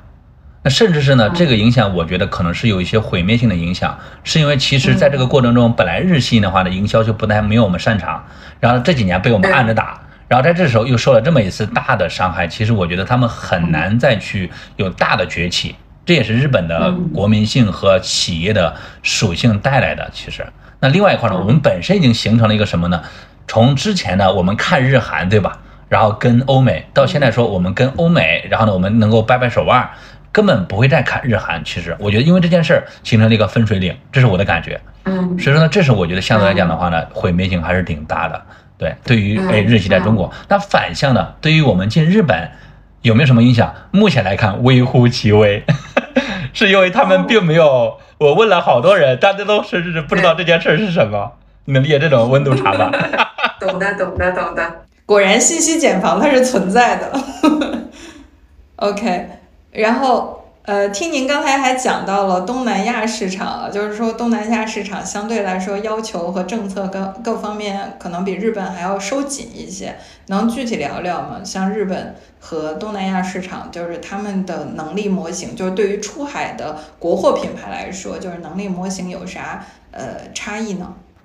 这个我觉得可能，呃，第一个呢，往往前面延延展一下，就国家政策这件事儿。国家政策的话呢，其实印尼是有典型的保护政策在这里面的，对。他们有很多的要求，包括像他们的伊斯兰教的一些保护啊，然后包括一些整个的准入的一个门槛，其实是比较高的。所以说呢，很多的品牌在做的时候呢，就会直接，比如在当地去做建厂这样的一些动作，能够改变这个问题。嗯，这是我们能够看到的。对，然后呢，但是呢，印尼是其中一个市场之一的，其实对，当时我记得他们是要 B B Pump 吧，好像是一个制度。对，那这一块的话呢，其实像越南也有 M O H 这样的一些制度，但是呢，相对来说就会比较宽松。每个国家都有自己的一些不同的一些要求和政策，就是所谓的经营许可呀，然后呢，药监局啊等等。那以这个层面来看的话呢，日本我觉得相对来说是宽松的。对，就他们对这些要求，其实整体上都是比较的，我觉得比较友好的。当然，也有一些国家比较特殊哈，比如它不需要资质的，比如说像泰国啊或者新加坡，它可能是不需要的。这是一个所谓国家政策带来的一些好与不好。但是呢，就是回到您刚才那个所谓的能力模型，是不是有一些共性？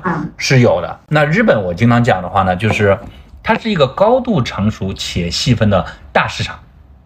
嗯，对。那这个结果是什么呢？要求你好好的在日本一定要形成一个长期的品牌建设为前提的搭建。到目前为止，我并没有看到一个说谁铺货铺成功且长久的，他可能能一年两年成功，但是呢。挺不过三年，为什么呢？其实日本就很讲究你的用户的复购率，在中国其实我们很多更多是拉新会多多一些，之后拉不动了就发现就没没没招了，对吧？开始去讲产品力，开始去讲其他的故事。事实上，本质的问题是我们没有那么多的心力去做复购。其实，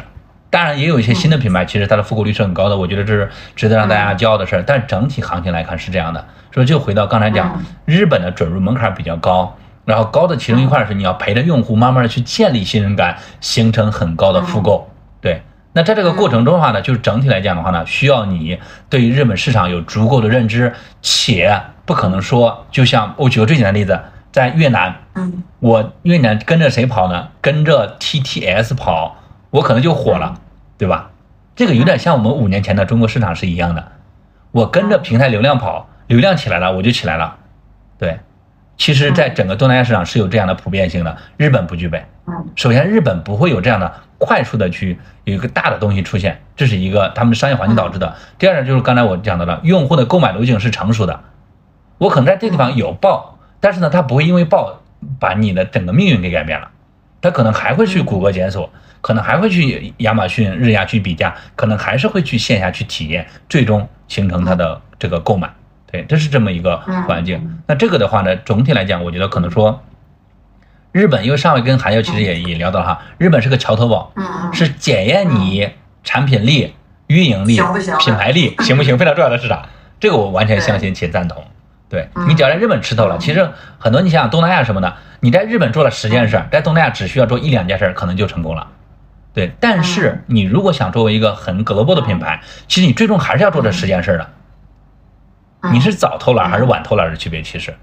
对这就很多品牌为什么说我先做东南亚，因为什么省事儿，嗯对我跟着 TT 流量跑，我可能就成功了，其他我也不用管。嗯对，日本就不一样，嗯我还要跟媒体打交道，我还要想渠道嗯，我要想整个流程等等等等，这是我觉得最大的一个本质区别。但最好的地方是什么呢嗯？它能够有效的去帮助你做今后更多的市场、更多的国家做全球化的时候，它就是一个桥头堡。嗯你只要在这儿做好了之后，嗯很多可以是做拷贝复制的。其实，它就像一个标准一样，你只要把这个样在这儿打成功了，其实去其他的品牌的难度就会降低了。对的，并且在这个过程中嗯好好做，能够获得你该得的整个的 GMV。可能早第一年、第二年你未必能赚钱，但是呢，通过三年到五年的努力，在一个市场做到五个亿，哦，做到二点五个亿，甚至五个亿，这件事儿我觉得是值得我们去骄傲的一件事儿。其实，因为你在任何一个东南亚市场，其实很难这么快速的去做到亿级体量的，可能你再加在一起能做几个亿，但是呢，你每个国家又不一样，对，所以说会有这样的一些，我觉得可能不同吧。嗯嗯，然后再说到定价的问题啊，就是嗯，会发现有一个比较有意思的现象，就不知道您有没有关注瑞幸，然后它也出海了，然后首选的是新加坡，然后做了一做了一个店面，呃，它在新加坡对产品的定价其实是大概八新币啊，就是折折算到人民币的话，大概四十元人民币。一杯瑞幸啊，感觉挺挺为我们国货长脸的。这个因因为我们在在国内嘛，就是喝瑞幸，你要是一直一个星期会领一个新人券的话，九块九就能喝。然后库迪跟他打嘛是八块九，就差一块钱啊。但是库迪也涨得很快啊。就是那我我就觉得为什么说嗯国货有一些啊，比如说去东南亚市场，它可能整体的定价会更低。然后比比国内还要低，呃，到像欧美啊，或者是日韩这样的市场，包括新加坡这样的市场，然后大家的整体定价也都会就相对国内要再高一点点。就是对于国际的这种定价，呃，我们对对美妆品牌来讲有一个什么样的参考标准呢？就是我们是呃尽可能做到全球统一，还是说不同的国家呃去做一些调整呢？这个我觉得可能有几个维度要去思考。那第一个呢，就是嗯我在全球化里面，我的品牌形象策略是做唯一性，还是说做所谓的区别？对，当然呢，这个里面我觉得大部分呢其实是做了小小的区别的，因为其实大家今天的整个的品牌全球化呢，我觉得还属于摸索的阶段，并不像欧莱雅、像雅诗兰黛做了那么久，他们有自己的核心的控价的。虽然说有些品牌已经在说我要控价，我要控价，但事实上这个是大家觉得别人都在控，我也在控，其实并不是这么合理的。对，那这是一件事儿。那在这个里面的话呢，就就有几个核心因素我们要思考的。第一呢，假设我们去日本市场，我们在这个过程中损耗了什么？很明显的，嗯头程、尾程的物流，对吧？清关费等等，嗯对。然后这是一个部分。那完了之后呢，当地的物流体系又比较贵，那这个的折耗大概是多少呢？大概是你的整个的这个所谓的，比如说价格是两千日元，嗯就是一百块嗯。如果你的单价是一百块的话呢，可能要折折出来你的二三十块在这里面损失掉的。嗯那就是这二十二十块是谁来负担的事儿，对吧？嗯那正常情况大家怎么处理呢？就在这个定价国内一百块定价基础上，我乘以一点二到一点三，去在那儿去卖。嗯也就是我在日本就变成一百二、一百三，这是一种比较通用的一种计算公式之一。就是呢，嗯按照我的实际利润来去思考，对吧？我这个部分的嗯损耗利润，我不可能自己吞掉，吞掉的话就等于说我买毛利少了百分之二十，对吧？这是一个嗯算法。也是比较通用的一种参考标准。在国内卖一百块，在日本的话大概就是一百二到一百三十块，这是一种，也是其实很多品牌在借鉴的一种形式。第二种呢，就是刚才也提到了，就是它的品牌形象是定位的是高端还是中端。在中国，对吧？比如说瑞幸，刚才我听起来就是典型的，在新加坡就是高端嘛，就 premium 版的瑞幸。那这是一种策略，其实就就跟你的所谓的原价多少没关系了，因为新加坡可能很多华人知道瑞幸，但是我今天在新加坡的瑞幸是新加坡的瑞幸，对吧？那这是一种策略，这种策略的在中国的美妆品牌里面慢慢也有，不多，嗯，对，目前合作的中国的品牌里面有一家是这样的，对，在中国可能不是那么高，但在日本直接就很高，对，那它可能翻转倍率就会更高一些，然后呢，形象。整体的价格、议价权等等都会这个高一些，那高到什么程度了呢？就直接变成了 跟迪奥差不多的价格，对，跟植村秀差不多。对，那这个里面也包含了中间的一些所谓的物流的折损。当然，还有一个重要策略是什么呢？我在全球化里面，我就是要主打高端形象，这是一个重要策略既定的，那导致你价格不可能下来的，对吧？这是第二种，我觉得可能说比较通用的。第三种呢，刚才你提到了哈，就是有没有说降价的？日本市场呢，基本上没有，对，为什么呢？就很简单，你降了之后，中间的百分之二十毛利再扣掉，线下就很成熟，一个代理商，一个分销商到零售端，每个人的毛利就很清楚，百分之十几到二十，你把这二十偷掉之后就没钱赚，就是你铺了看着漂亮，最后你不赚钱，大家不愿意做这件事儿导致的。那为什么在东南亚有呢？其实呢，大家是偷换了一个概念，在我看来，第一是什么呢？比如我们也认识一些品牌在东南亚做的，东南亚的，尤其是比如越南呀，或者说印尼呀这种市场，它的大概价格在多少？六块到八块美金的单品是比较舒服的，就是客单价，他买一个品，那也就是说人民币大概三十几块、四十几块，对吧？嗯嗯，那在日本的话呢，这个同等的产品我们大概卖到七十块左右，对，基本上快它的两倍了。但在日本为什么在那儿又便宜呢？第一呢，它有可能是特供。第二的话呢，它就是为了引流，其实它的实际的销量不在这儿，因为他知道他拿这个六块钱砸出来的用户都是图这个便宜过来的，事实上他可能卖的是其他款才赚钱。对，这是我现在能看到的一些东南亚市场，就是他只要做降价，一定我觉得是有猫腻的，就是平白的降价的话，这种事基本上不可能，除非有一种可能，他有自己的超级供应链，除非有这种可能。对，但是有自己超级供应链的其实也比较少，其实现在。嗯，对，基本上随着降价，品质也就降价。对的，对的。所以说呢，我觉得基本上就是你可以在东南亚看到的是，他用它其实是为了引流，为了迎合当地的用户的这个价格区间，先抓起用户。对对对，没错没错。呃，所以就是会看到有一些品牌确实它很有意思啊，它在国内是一个比较平价的品牌，比如说 Miniso。呃，这个它一出海的时候，呃，甚至在法国开在香榭丽舍大道这个老佛爷旁边搞了一家旗舰店，让人觉得挺给力的。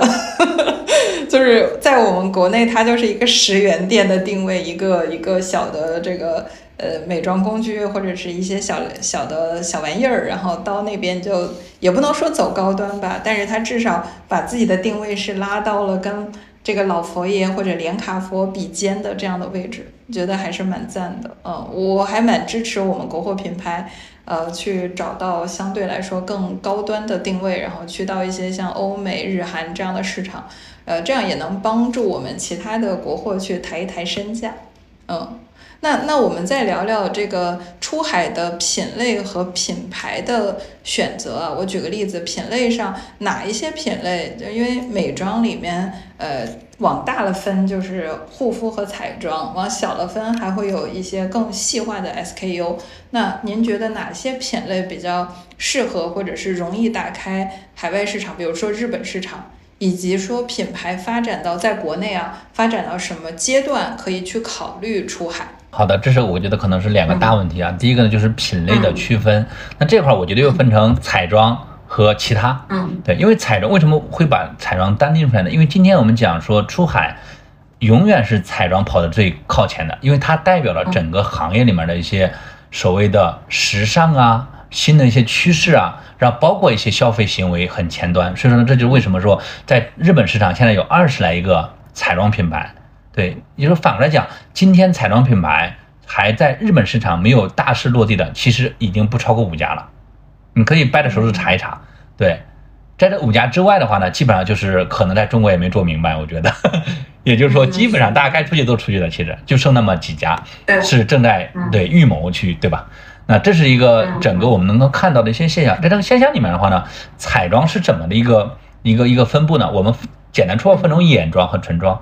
对嗯，那眼妆和唇妆的话，其实是我们之前一直会探讨的几个板块。在这个里面的话呢，我们比如说有一些可能说之前我们比较可能在日本经常会拿出来比较比比较做对比的嗯，就是我们的整个的一些散眼妆里面有散粉的，就是亮晶晶的感觉的。对于他们来讲是有一些很好的一些奇特的一些妆容妆感效果的，哎，这是一类比较吃香的。嗯对，然后眼线笔的一些各种演化也只是一种，然后呢，包括一些细分类的，比如说卧蚕笔，虽然说这个在日本以前也有，但是呢，不像我们突然就火了一个小品类卧蚕笔，就我们喜欢包装一个一一个小概念，你知道吧？就玩的很很酷。对，这个东西呢，有时候在日本也能撞上去。对，还有一种什么呢？比如说唇妆里面，我们其实呢就把唇妆这个质地、命名玩的天花乱坠的，就就出现很多。因为我是个直男，我也我也不好去发表这个意见啊。但是呢，我就很有时候很头疼，就是同样感觉是一个东西，什么丝绒啊，然后呢，包括它叫法就叫的就天花乱坠，但后来就感觉什么磨砂呀，对对对对，然后对吧？包括现在大火的像唇泥，对不对？唇泥，对，那这个事儿呢，有时候在日本哎也好使，对吧？比如唇泥，对，因为 Into You 也也在日本做嘛，当时我们也有早期的一些一些沟通合作。那整体来说，哎，大家慢慢去接受这个新的品类，因为日本也没有这个唇泥，大家第一听唇泥感觉怪怪的，哎，用的时候感觉还很好玩儿。对，那包括后来哎，克拉奇也出唇泥，哎，大家对这个唇泥的质感呀，包括整个的一些上妆效果，哎，都非常的满意。说这是我觉得可能说第一个板块，就是相对来说呢，就是在日本市场上比较稀缺的一些抓人眼球的一些妆效，对吧？刚才比如说我可能说有一些散粉、亮粉在你的整个的眼妆里面，这是一类。那第二类是什么呢？我们包装了一个新的概念，或者是新的流行趋势，对它不管是通过命名，还是通过一些妆效来去体现的，对，包括刚才说的卧蚕的画法呀，包括像刚才说的唇泥呀，这是我觉得哎，在彩妆板块里面能够被大家容易很好的去带一些节奏的一些板块。嗯对，那剩下就是嗯可能说接下来大家可能说关注的像护肤类的呀、个护类的，可能还包括一些这两年比较火的一些香氛类的进入日本市场。这一块的话呢，其实通过我们现在也是小范围的去做市场测试，我们只要在中国市场能够在这三年内起来，且今天还能健康的存活的品牌，其实都有自己的核心的几把刷子。嗯它可能是在成分档里面做到了极致，对吧？嗯它可能在比如说把呃之前的一些可能说轻医美带入了它的产品里面的一些品牌。对嗯，大家每个人都有自己的核心的特色或者核心的亮点。这个亮点经过我们的测试之后呢，在日本，比如说我们昨天还跟日本非常大的一个一个一个内容平台叫 Knowing 一家嗯老板还在聊，说哎呀，日本嗯就是中国有成分党，他们第一次听成分党是个什么东西，然后后来他们自己品了品，感觉哎，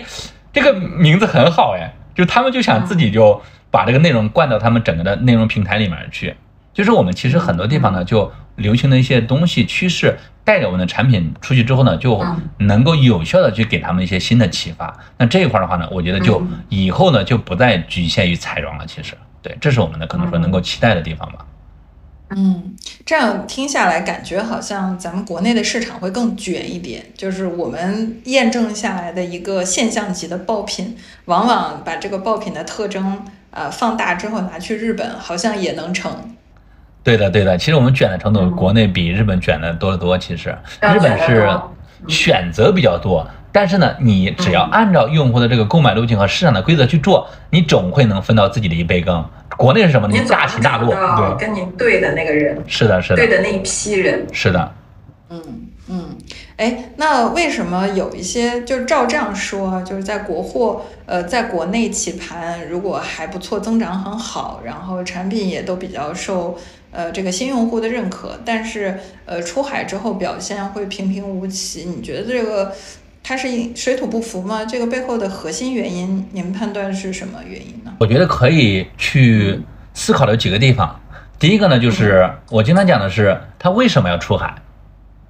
嗯就是你的目的决定了你今后的很多的地方，对吧？那比如说它表现平平无奇，可能也是它的结果之一，因为它并没有想着说在这个市场投入足够的人力、物力、财力。嗯对，那这是一种。对，所以说呢，我觉得第一个事儿就是他为什么在那个节点上，或者在这个节点上去做日本市场，或者做全球化，那无外乎几种可能性，对吧？刚才咱提到的，哎，国内搞不动了，然后呢找第二增长曲线，这种的话，一般其实是会很花精力去做的，对吧？你毕竟在国内没有增长性的，你要找增长性，那理论上你应该去花很多的精力去做你的 GMV 的，对不对？这是一类，我觉得是向上的嗯。第二类是什么呢？反正大家都在做，我也做做吧。然后呢，嗯不管是给投资人、给给用户，对吧？反向 PR 输出，那这类的话呢，基本上就是平平的会比较多一些。为什么呢嗯？他不愿意去投入市场了，他只想投讨巧一些。比如说在平台上，我冲个周排行榜，以后这个故事永远在我的 PR 的 book 里面说，你看我们当年做过乐天的第一名，或者亚马逊的第一名。嗯但是这件事呢，其实很难很容易完成的。对，嗯。那你看长久结果可能未必是，或者说他们入驻了线下的某些店铺，对，把东西哎嗯取证之后，你看我们在这里面那里面有，但事实上嗯。卖的怎么样，然后有没有持续的发展，这些呢其实大家不会太关注。这类的话呢，相对其实不占少数的。因为什么呢？在日本这个成熟市场，你要真正的意义上去持久的去获取用户、获取市场，还是要投入一定的，我觉得是专业的人和一定的预算，去让这个事儿更加的成长、良性的发展。嗯对，所以说第二类的话呢，就是我就是为了给别人看效果，相信他大概结果是平平。第三类是什么呢？也有这个心，也可能有这个钱，亏在了什么呢？亏在了对于市场认知以及傲娇上了，就他们觉得自己在中国做的很好，然后呢用了很多中国的套路，中国的很专业的人才去做日本的市场，但是很不幸，嗯他们没有 get 到日本市场的这种商业环境、商业习惯，以及用日本当地专业的团队去做专业的事儿。因为很多国内团队就会用，比如说，哎，他来自于北美，来自于澳洲，来自于字节，来自于对吧？BAT，嗯嗯往往这种都不成功，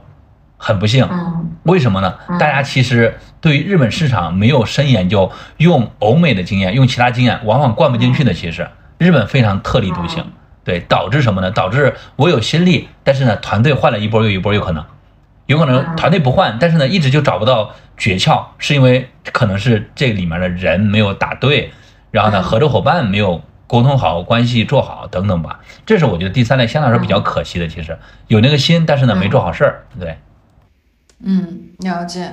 嗯，所以听您讲，就是很多品牌它可能就最后呃万事俱备，只差一个就是天时地利，但是就是没达到人和。但是品牌也会思考说，我都还没有在海外跑出个嗯雏形，我就贸贸然大力的在那儿搭建团队，就人力成本也是一个不小的成本。呃，所以就是因为我知道咱们摩科也在接一些呃国货品牌出海的一些案子嘛，就是您能讲一下，就是咱们摩科作为一个服务方，呃，我们能够帮助品牌去做这样的轻着陆、软着陆，呃，就是实现提供哪些内容呢？就是能够帮大家做哪些加法呢？嗯，这块儿我觉得其实还是回到刚才讲的说国潮大家要抱团，这个我觉得也是摩科的使命。其实今天我们可能说，不管是跟克拉奇啊，包括像花知晓等等嘛，我们可能说关系还不错，能够很好的去帮助他们做很多的事情。当然，我们其实每做一个品牌，我们至少从我到可能说摩科的同事，大家内心里面其实都是希望这个品牌能够说在日本市场能够大展拳脚。所以说呢，我们其实每一个品牌，我们自己内部讲啊，都是我们的一个孩子，嗯对。嗯嗯嗯，大家共同的去培养这个孩子更好的成长。然后呢，在这个里面的话呢，我觉得我们当然也犯了很多错了。虽然摩科在日本有团队，在上海有团队，但是呢，耐不住，就是很多地方我们可能也是第一次。但是呢，我们会在这里面花很多的心思、心力，能够打通很多的一些资源，包括一些团队的协作，包括是品牌方和日本市场的认知的不对等。那经过这两三年的一些摸，我觉得算是摸着石头过河吧。我觉得还是有一定的经验积累的。那在这个过程中的话呢，我们其实摩科更加的去笃定什么呢？第一，任何一个品牌，但凡他希望在做日本市场，都希望给到他们足够的信息，足够的市场的认知，就是希望他们能够很好的去，能够对于整个的一些市场上的一些，就是我们犯过的很多错，就不希望他们再犯错了。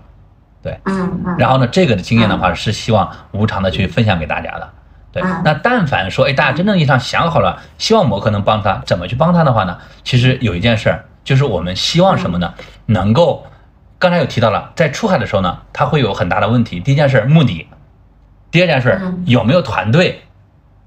嗯对吧？第三件事就是嗯有了团队之后，我有没有靠谱的伙伴？那摩科的话，嗯希望就是什么呢？我们在整个里面，第一呢，日本市场有时机；第二个话，你可能没有团队，但是摩科有专业的团队，所以我们可以小试牛刀的去让你一边去测试，一边去看整个市场，但是嗯不会说只走一步说一步。所以说呢，我们会从嗯整个三年的规划里面，大家一块儿去思考，哎，我们的目标是更加的偏，比如说做 GMV 高一点，还是说更加的去考虑我们的品牌建设多一点？那这个策略呢，其实在很早的时候，你没有团队都可以跟摩客来去沟通，对吧？因为这是创始人的基因和性格，包括他的这个大势下所的决定嗯，这个是个很重要的策略。嗯这个策略能够代表代表什么？代表你的打法，嗯对吧？嗯我们希望 GMV 做的更高一些，那其实我们的投入，包括渠道，都会更加的去有一些可能说早期的一些投入和一些更宽泛的一些投入。对，当然包括你的整个节奏上也会更快一些。对，所以这一块的话呢，是第一件事，我们会共同的帮助他去梳理整个日本市场的认知，再加定一些大方向的策略，甚至是我们可以通过我们的一些经验和一些新的一些知识，能够帮他去预判，在接下来两年、三年，我们整个的一个营收规划和一些投入规划。就这件事呢，你可以一个人都没有，只要有创始人就行。嗯对，嗯因为你放出来任何一个团队说，大家其实也不很难帮你能做很多的一些规划。那这件事呢，我觉得能够帮助大家能够有，可能有些是建立信心的，有的些是建是建立共识的。对，那这是一块儿。那第二件事就是什么呢？要不要搭团队这件事儿，就像刚才您讲的，不管是你在广州、深圳、上海哪里，你自己的公司大团队和在日本当地大团队，这都是一个高成本且试错成本比较高。为什么呢？今天中国品牌出海日本市场不成熟，你很难找到一个非常就是哎既懂日本市场又有经验，还能够了解你本土市场的人。这是为什么说早期的一些中国品牌做的时候，换换换帅换了三轮、四轮、五轮都有。你能理解这感觉吗？就在这几年的功夫里面，为什么大家不服，水土不服？所以说这个里面我给到的一些建议什么呢？第一呢，在这个市场的小试牛刀的过程中，不需要有人其实。当然也有种情况，你有精力去招到一个人去测试也没问题，可以同步跑起来。对，之前大家是什么呢？我先招到人再去跑，后来发现万一这个人错了，你前面这一段时间你都跑错了。对，这是一个很多的一个犯错的一个，我觉得坑吧，或者说是一个是对。所以说第二件事就是什么呢？在整个的人才搭建上，我觉得摩科可以利用自己的一些经验，帮你去先小跑一段时间。比如我们共同来测试市场，共测试市场的时候呢，其实就很简单粗暴，就是找到适合我们的品牌定位。核心的那一撮用户以及一些达人 QC 对我们产品的一些反馈，这个的话呢，通过我们半年甚至可能说九个月的时间能够做测试。那这件事呢，其实可以同步跟你的招人是共共同的去推进的。那这是我觉得可能说能够给到他们的一些另外一个板块。那最终总合起来，那摩科目前来看的话呢，我们就是如果讲我们自己的服务模式分成两种模式，第一，嗯我们叫代管理。嗯对，我们是用一加三的模式。什么叫一加三呢？第一年，我们互相的建立共同的市场认知、团队间的认知，以及对于我们的目标设定的认知。加三是什么呢？通过这一年合作，大家觉得哎，整个事情是非常的吻合的，更加好的。这后三年的话呢，我们更加紧密的合作。这个紧密包括可能也也不限于，比如说我们共同成立日本的公司，然后呢，我们共同去孵化，甚至摩科作为它的可能日本市场的一些类似于总代理这样的一种模式。对，那这样的话呢，我觉得就给大家有个选项，且能够让大家少绕弯儿，这是一个模式。第二个模式就是什么呢？我们已经有了一些合作关系的。那我们可能就是直接是他们的一个总代理，或者我们在探讨接下来如何更好的去深耕日本市场，是这样的一种模式。所以整体来讲的话，我们还算是一个操盘手的角色吧。只是说呢，分不同的阶段，我们给到不同的一些支持。当然，包括刚才讲的，你可能就想了解了解，当然也没问题，对吧？了解日本市场是一个第一步的事儿，那我们可以很好的去沟通，是这么的一个情况吧。就是代管理和可能说总代理这样的一种模式会比较多一些。明白，明白。哎，听下来，我觉得和呃结束之前给自己的定位还有点相似，因为我们也是之前在电商上孵化过品牌，然后所以后来就做电商的一些数字化的咨询。我们经常打趣的时候说一句话，叫做“我们去过天竺，所以现在在去往天竺的路上，卖卖水，然后跟那些想要去天竺的人唠唠嗑，然后告诉他你接下来会有一难，那个那一难会有多少个蜘蛛精，就是我觉得这是一件很有意思的事情。虽然我们是插科打诨的去讲，就是这这样的一个形象，呃，但是实际上，嗯，严肃点去说。呃，有的时候你看似它就是一个坑，可能呃品牌出海到日本，它坚持下去了，那些坑，呃，我们提前告知他也好，或者他自己经历也好，那些坑有时候就是绕不过去的。但是有的时候，呃，这些挫折它可能会挺消磨一个人的心智的，就是去消磨他怀疑说，我到底要不要做下去？我是不是真的不适合这个水土？但是实际上，它就是一个小小的挫折，就是这个挫折后面可能是有一个巨大的金山，他最后就没等到最后。所以，呃，我觉得经验和呃对一个市场的这种了解，这些信息，就是信息是很有价值的。信息一直都是在被低估的。就大家，呃，因为中国在在在这个知识产权啊等等的一些方面还不太完善嘛。呃，但是已经看到了有一种知识付费的崛起啊，就是我觉得这是一种希望。但是经验和对一个陌生环境的呃这种，您刚才提到一个词叫认知和了解，就是嗯，我希望就是我们的品牌还是得有点敬畏心的，就我们还确实是要在去天竺的路上，然后在咱们摩科的茶馆坐一坐，就聊一聊天儿，然后先做一个浅尝辄止的尝试。如果后面这个呃觉得合适的话，哎，我们有一个同行者，不是更好吗？我觉得这个是一个特别好的机会，能够让品牌用最小的成本或者是呃最低的风险，然后去尝试一个全新的市场。如果它成了，我觉得对品牌来说是一个巨大的呃怎么说呢？机会或者是巨大的红利呃，哪怕失败了，我们也都是。风险可控的去做了这样的尝试，我觉得这样有有这样的呃机构或者是代管理的服务商是一个特别好的呃存在，嗯，那呃我们再聊下一个话题啊，因为我看时间也都到八点半了，我们稍微超时一点点，因为我还蛮想。跟您聊聊这个品牌在海外的一些经营模式的，因为我们看到有两种形态，第一种是像上海家化旗下的百草集、美加净都出出过海，然后广东、浙江呢也也有一代工厂的，就是这一代工厂的产品，呃，也往海外去做销售，所以在这个阶段呢，呈现出两种形式，一种呢是品牌展示。呃，没有实质性的销售，核心是做品牌。另外一种呢是出货，啊，但是呢很难去塑造一个深刻的品牌印象，啊，所以我们把它称之为一个是打造心智，一个是卖货。然后您觉得这两种模式，呃，是不能同时进行吗？还是说，呃，品牌有您刚才说的，就是不同的目标、不同的目的，呃，就是在卖货和心智上，或者是品牌的推广上，它有一个先后顺序吗？我觉得这个其实就首先就有一个很多经常老生常谈的问题，什么叫品牌？嗯，对，我觉得其实，在什么叫品牌这件事上呢，其实千人千千变嘛，我觉得对它的定义是不一样的。那回到我们今天中国的品牌做日本市场的话呢，我觉得也很幸运，能够看到每一年大家的格局认知的变化。就你往前看，五年前就是包括您刚才提到的一些品牌也找到我说，我想在日本买一个工厂，我想在日本贴个标反向输出。到哎，有些工厂，有些品牌，先在日本做一些知名度，反向在中国输出。到哎，可能说早早期的，比如像姿色，然后像卡廷，他们也在日本做市场。那在这个市场里面，我觉得大家更多的可能思考的会比较多的是渠道营收。到我们可能说二零二一年、二零二二年的时候，一些品牌开始逐步的去思考品牌建设。这个的话，其实也代表了中国品牌出海的一种成长。其实，对，到今天为止。可能说还有一些头部品牌在思考一些文化的输出，我觉得都很好的一个现象和一些大家这个年代在这个时候才会有的一些我觉得底气吧。嗯，那这个底气里面它是不是应该并行？一定是并行的。其实，对，没有说哎呀我把产品卖爆了，我再去想产品品牌建设。你卖爆的过程就是品牌建设的过程之一。其实，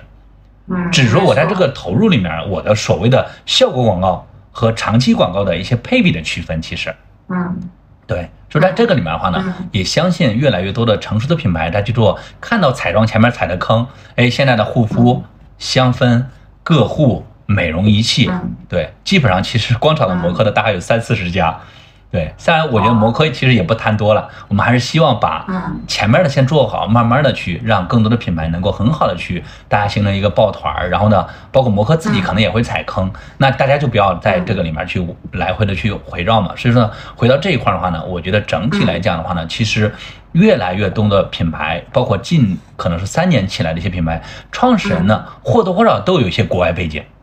他可能来自于像您一样在英国或者在法国，大家其实对品牌的认知和做全球化的话，我觉得心力会更足一些。那这个时候呢，我们做的时候就更加的就能够在日本这个市场更加有信心，因为之前其实很多品牌就是打一耙子就走了，然后呢，哎，我先赚点钱。现在其实这件事很难再去这么去操作，因为包括刚才提到的日本市场也在做改变，用户呢也就更大的选择性会多了，对不对？光我中国彩妆就二十多家，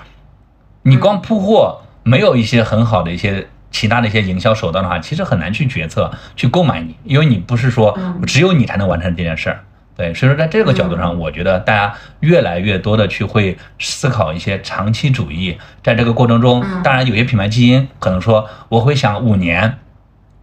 可能在这五年里面我未必都赚钱；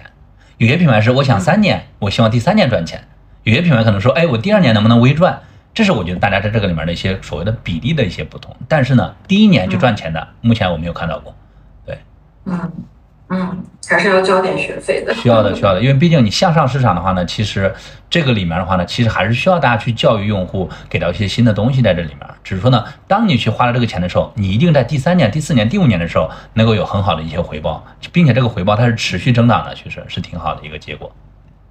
嗯。哎，那那在您服务过的案例里面，就是从中国出海到日本，呃，这种相对就是高线的市场，就是有哪些品牌做的还不错，然后呃，他们具体做对了哪些事儿，然后才让他们获得了现在的成绩呢？？OK，我经常其实会举几个例子哈。第一种类型是什么呢？就它品牌本身就很适合日本市场，我们不需要大动干戈的去做什么调整啊，或者说教化用户。这种类型的话叫花知小品牌，对它的整个世界观、产品力，我觉得都非常 OK。对，那这是一类。那整体来讲的话，我们做的时候也比较顺，包括今天也是。就基本上每个月都会有杂志给我们打电话说，哎，华之药有没有新品出来？然后呢，我们想第一时间去试用他们的产品。就大家已经形成了，就是从达人到媒体对于品牌的有忠诚的一些期待感。包括每一次出，单也就大概在几周之前又出了新品嘛，然后每次都有仪式感，每次在日本都会爆。对，这是我觉得哎是一个非非常好的一种比较少见，但是呢挺适合日本市场的一种品类。那第二类的话就是像克拉奇。对克拉奇整体来讲的话呢，我觉得它的在中国市场上的表现，我觉得是也是可圈可点了。那在日本的话呢，我们做了更加精简化的处理，整个品类我们也压缩一些，然后呢，整个的形象也会更加的统一一些，甚至是我们把它在中国的这种甜酷这样的一种形象，我们改成甜美这样的一种形象。对，包括我们请当地的一些 idol 来去做他们整个的形象代言人啊等等。那相整个的我们实操这半年下来，其实整个的一些品牌认知，包括渠道的合作，包括媒体的反响，其实是非常我觉得超出我们的意外的。那这个里面也包含了说，我们对于这个品牌在这个市场上能够解决什么呢？解决就是我到底应该长成什么样子，针对什么样的用户去做这样的一个整体的一个输出，我觉得还是非常有一定的借鉴意义的。对于可能说没有明显标签类的，对。那还有一类的话呢，就相对来说比较高端一些的市场，但是呢，这个因为整体上没有太多的借鉴性，对，就可能更加的偏文化输出一些。那这个的话呢，我觉得任重道远。但是呢，因为这一块的话呢，其实不管是摩科，还是说今天做比较偏文化输出的品牌，都是有情怀的。其实，我们也是希望，除了说我们考虑生意，我们也要考虑一下更长远的一些刚才提到的文化等等一些可能，我们这一代人才能够肩负得起且有心力做的事儿。那这件事儿的话呢，我们也慢慢的去在日本市场有了很多的一些成绩，包括我们可能说近期入驻到了非常好的一些百货渠道啊，等等。我觉得这些都是通过我们，就顺便说一下，我们为了入驻百货渠道花了一年半的时间。就这个，我觉得作为一个生意人来讲，其实大家绝对不会考虑的，因为这个事儿投产比太低太低了，但是它有意义。它不只是我们自己的这种情怀，更多的是我们能够像你刚才提到的，越来越多的中国的好品牌获得了好的位置。那这是我觉得作为摩科，作为我，我觉得做这件事的非常有意义的一个一个事情嘛。但是呢，有时候就比较也也会鸡肋，因为你太多情怀，有时候他做的时候也很鸡肋。就是你要把这件事儿和生意到底怎么做，会有这样的一些权衡。但是呢，我觉得趁我们年轻，趁我们有情怀，我觉得还是希望能够。让品牌建设这件事儿能够在日本市场能够扎下去、稳下去吧。嗯嗯，所以对于国货品牌任重而道远，摩科也是任重而道远啊，因为既要有面包，又要有情怀，又要有诗和远方，就是对我们来讲还是需要做很多权衡，呃，甚至要做很多取舍的。嗯，对的对的，反正这块儿我觉得也是最后补充一点，就是还是回到那一件事，就是我们希望。把自己的经验最大化，可能我们没有做过这件事儿，但是呢，摩科有信心什么呢？能够跑到品牌的前边。我们做，我们经常讲说，我们是他的后妈。对我在摩科的认知里面，至少在我的认知里面，没有所谓的甲方乙方。当你把自己认为是乙方的时候，其实这件事儿就我觉得就不成立，因为很多时候你要替乙方或替甲方替很多方去思考。提前去预判很多的东西，花很多的心力才能完成这件事。摩科呢，愿意去承担这个责任。那最终我们希望就是，哎，大家真的是当五年、十年甚至二十年，我们回过头，对吧？我们退休的时候看，哎，在那个年代出现了中国的品牌出海，中国的品牌出海里面有美妆，美妆里面有一个摩科的存在，这是我觉得摩科这个公司在除了说我们生意之外的一个意义吧，我觉得。明白，明白。那我们最后收一个尾啊，就是展望一下行业。呃，我看咱们摩科对外的介绍有一句话让我印象很深：摩科中国下一个欧莱雅的幕后操盘手。呃，所以您觉得中国欧莱雅的诞生还需要多少年？我呃，如果讲年的话呢，我觉得还挺远。为什么会这么讲呢？就是在这个里面，我觉得会有我们的国情。独一品牌，然后呢，包括全球化的一些格局、团队等等，很多地方呢，导致我们其实很任重道远。对，那包括我们今天国内可能说做的好的品牌，可能像珀莱雅集团，对吧？大概做到六七十亿，已经差不多了。可能下面我们要冲一百亿，对吧？这是我们的天花板，我们在努力冲一百亿，对吧？那可能像欧莱雅，像其他朋友，他们就是在几千亿的体量里面，也就至少是我们二三十倍的体量。对，对。那这个体量里面，其实不是说单单纯的时候乘以二三十就能解决的问题，这个其实是一种在这个年代，因为他们其实你想从做全球化几十年的历程才做出来这样的一个结果，对，嗯，所以说我觉得更多的是什么呢？需要我们在这个过程中能够有效的去借鉴这些团队的一些经验，同时的话，在这个里面我们我觉得是有能力去弯道超车的，嗯，对，但是呢，因为中国的这个品牌。创始人，呃，核心负责人等的一些属性，我觉得呢坑会比较多一些。对，就是我们很多不按套路出牌，不按套路出牌导致什么呢？导致我们一损俱损。我们一个品牌损了一一个行业，损了一个国家，可能对，就这一块的话呢，我觉得可能是相对来说是负的。其他地方我觉得都是正的。其实我们的整个的冲的这个劲儿啊，包括我们的可能说这个速度感等等，我都是非常的乐观。只是说呢，在这个乐观里面有些悲观。相冲来讲的话呢，我希望至少五年之后我们来重新看一看。哎，我们觉得这个有机会冲欧莱雅。我相信五年之后我们可能是能这么说的，因为现在就是不管谁提出来谁是欧莱雅，大家都会哎，真的吗？你还能不能活三年？我活五年？对，所以说我们希望就是五年之后咱俩再聊的时候，哎，这个品牌确实哎，如他当年所讲，哎，今天慢变得越来越好了。呃，这个我觉得是可以看到的。嗯嗯，所以中国商人、中国品牌其实很有变通性，很有灵活性。但是这件事儿既有正面又有反面。我倒觉得，如果真的要进入到像日本、呃欧美这样的市场，然后中国品牌需要有点钝感力，呃，就好像这个曾国藩推崇的呃手镯，呃，就有时候慢一点，笨一点。然后踏实一点，扎实一点，可能我们会跟全球化离得更近一点。完全赞同。我看到太多的品牌，就是真的有时候就很，我我自己就恨铁不成钢，就大家哇冲，然后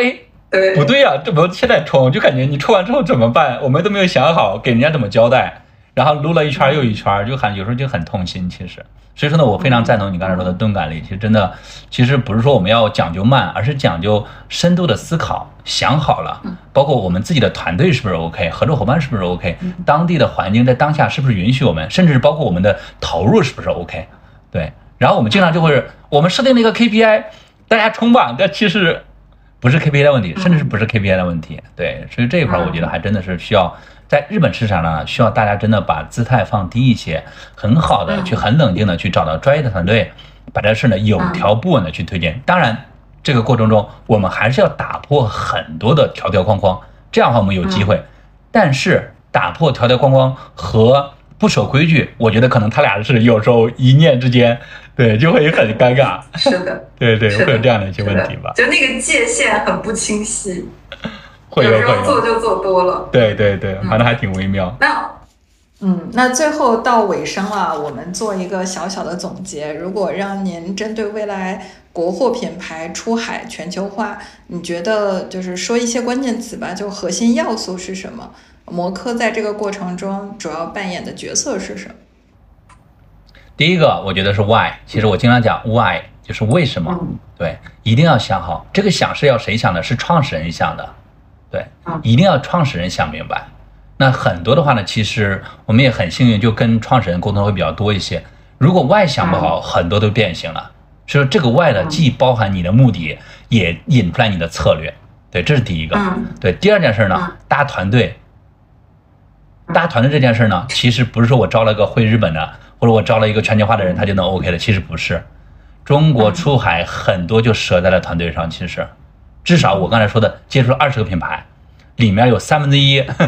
都是因为换了团队，所有的事儿都不算数，重新来一次，换了一次团队，所有事儿不算，重新来一次，导致日本当地其实对这件事非常的介意。就是之后聊着聊，在中国还有个习惯，走了连跟人家打招呼都不打招呼，最后说哎，那个人突然联系不上了，怎么回事？因为他走了。嗯，对，这个就其实有时候我觉得就很伤我们的这种出海里面的一些非常基础，但是呢就。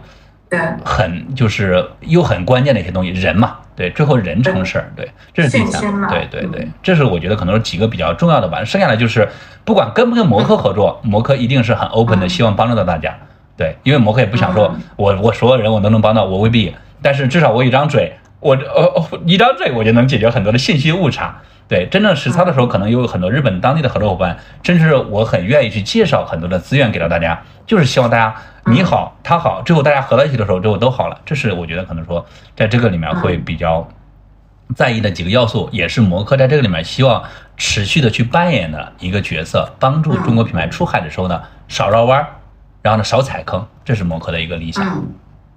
嗯嗯，非常棒，非常棒。呃，您今天的分享内容呢，我就记了这个不知不觉啊，已经记了一沓 A4 纸了。我觉得每一句话都非常的重要，然后而且您的这个提炼总结能力也很强。呃，最后我们再感谢一下我们的郭老板，然后那么开放的跟我们去分享。呃，您自己对于这个海外市场的一些见解和对渠道和品牌的理解，呃，以上就是今天的分享。最后再打一个小小的广告，我们会在十月份在线下举办一场关于出海的美妆的沙龙，然后跟大家一起探讨一下出海。呃，这个如果对这个出海项目感兴趣的小伙伴，大家可以戳屏幕上方的二维码，呃，来找我们的会员服务官来报名。呃，以上就是我们今天的内容了。呃，希望对大家未来的经营有所帮助。那今天就到这儿了，也谢谢郭老板的分享和陪伴，也谢谢这个屏幕前的小伙伴们的陪伴。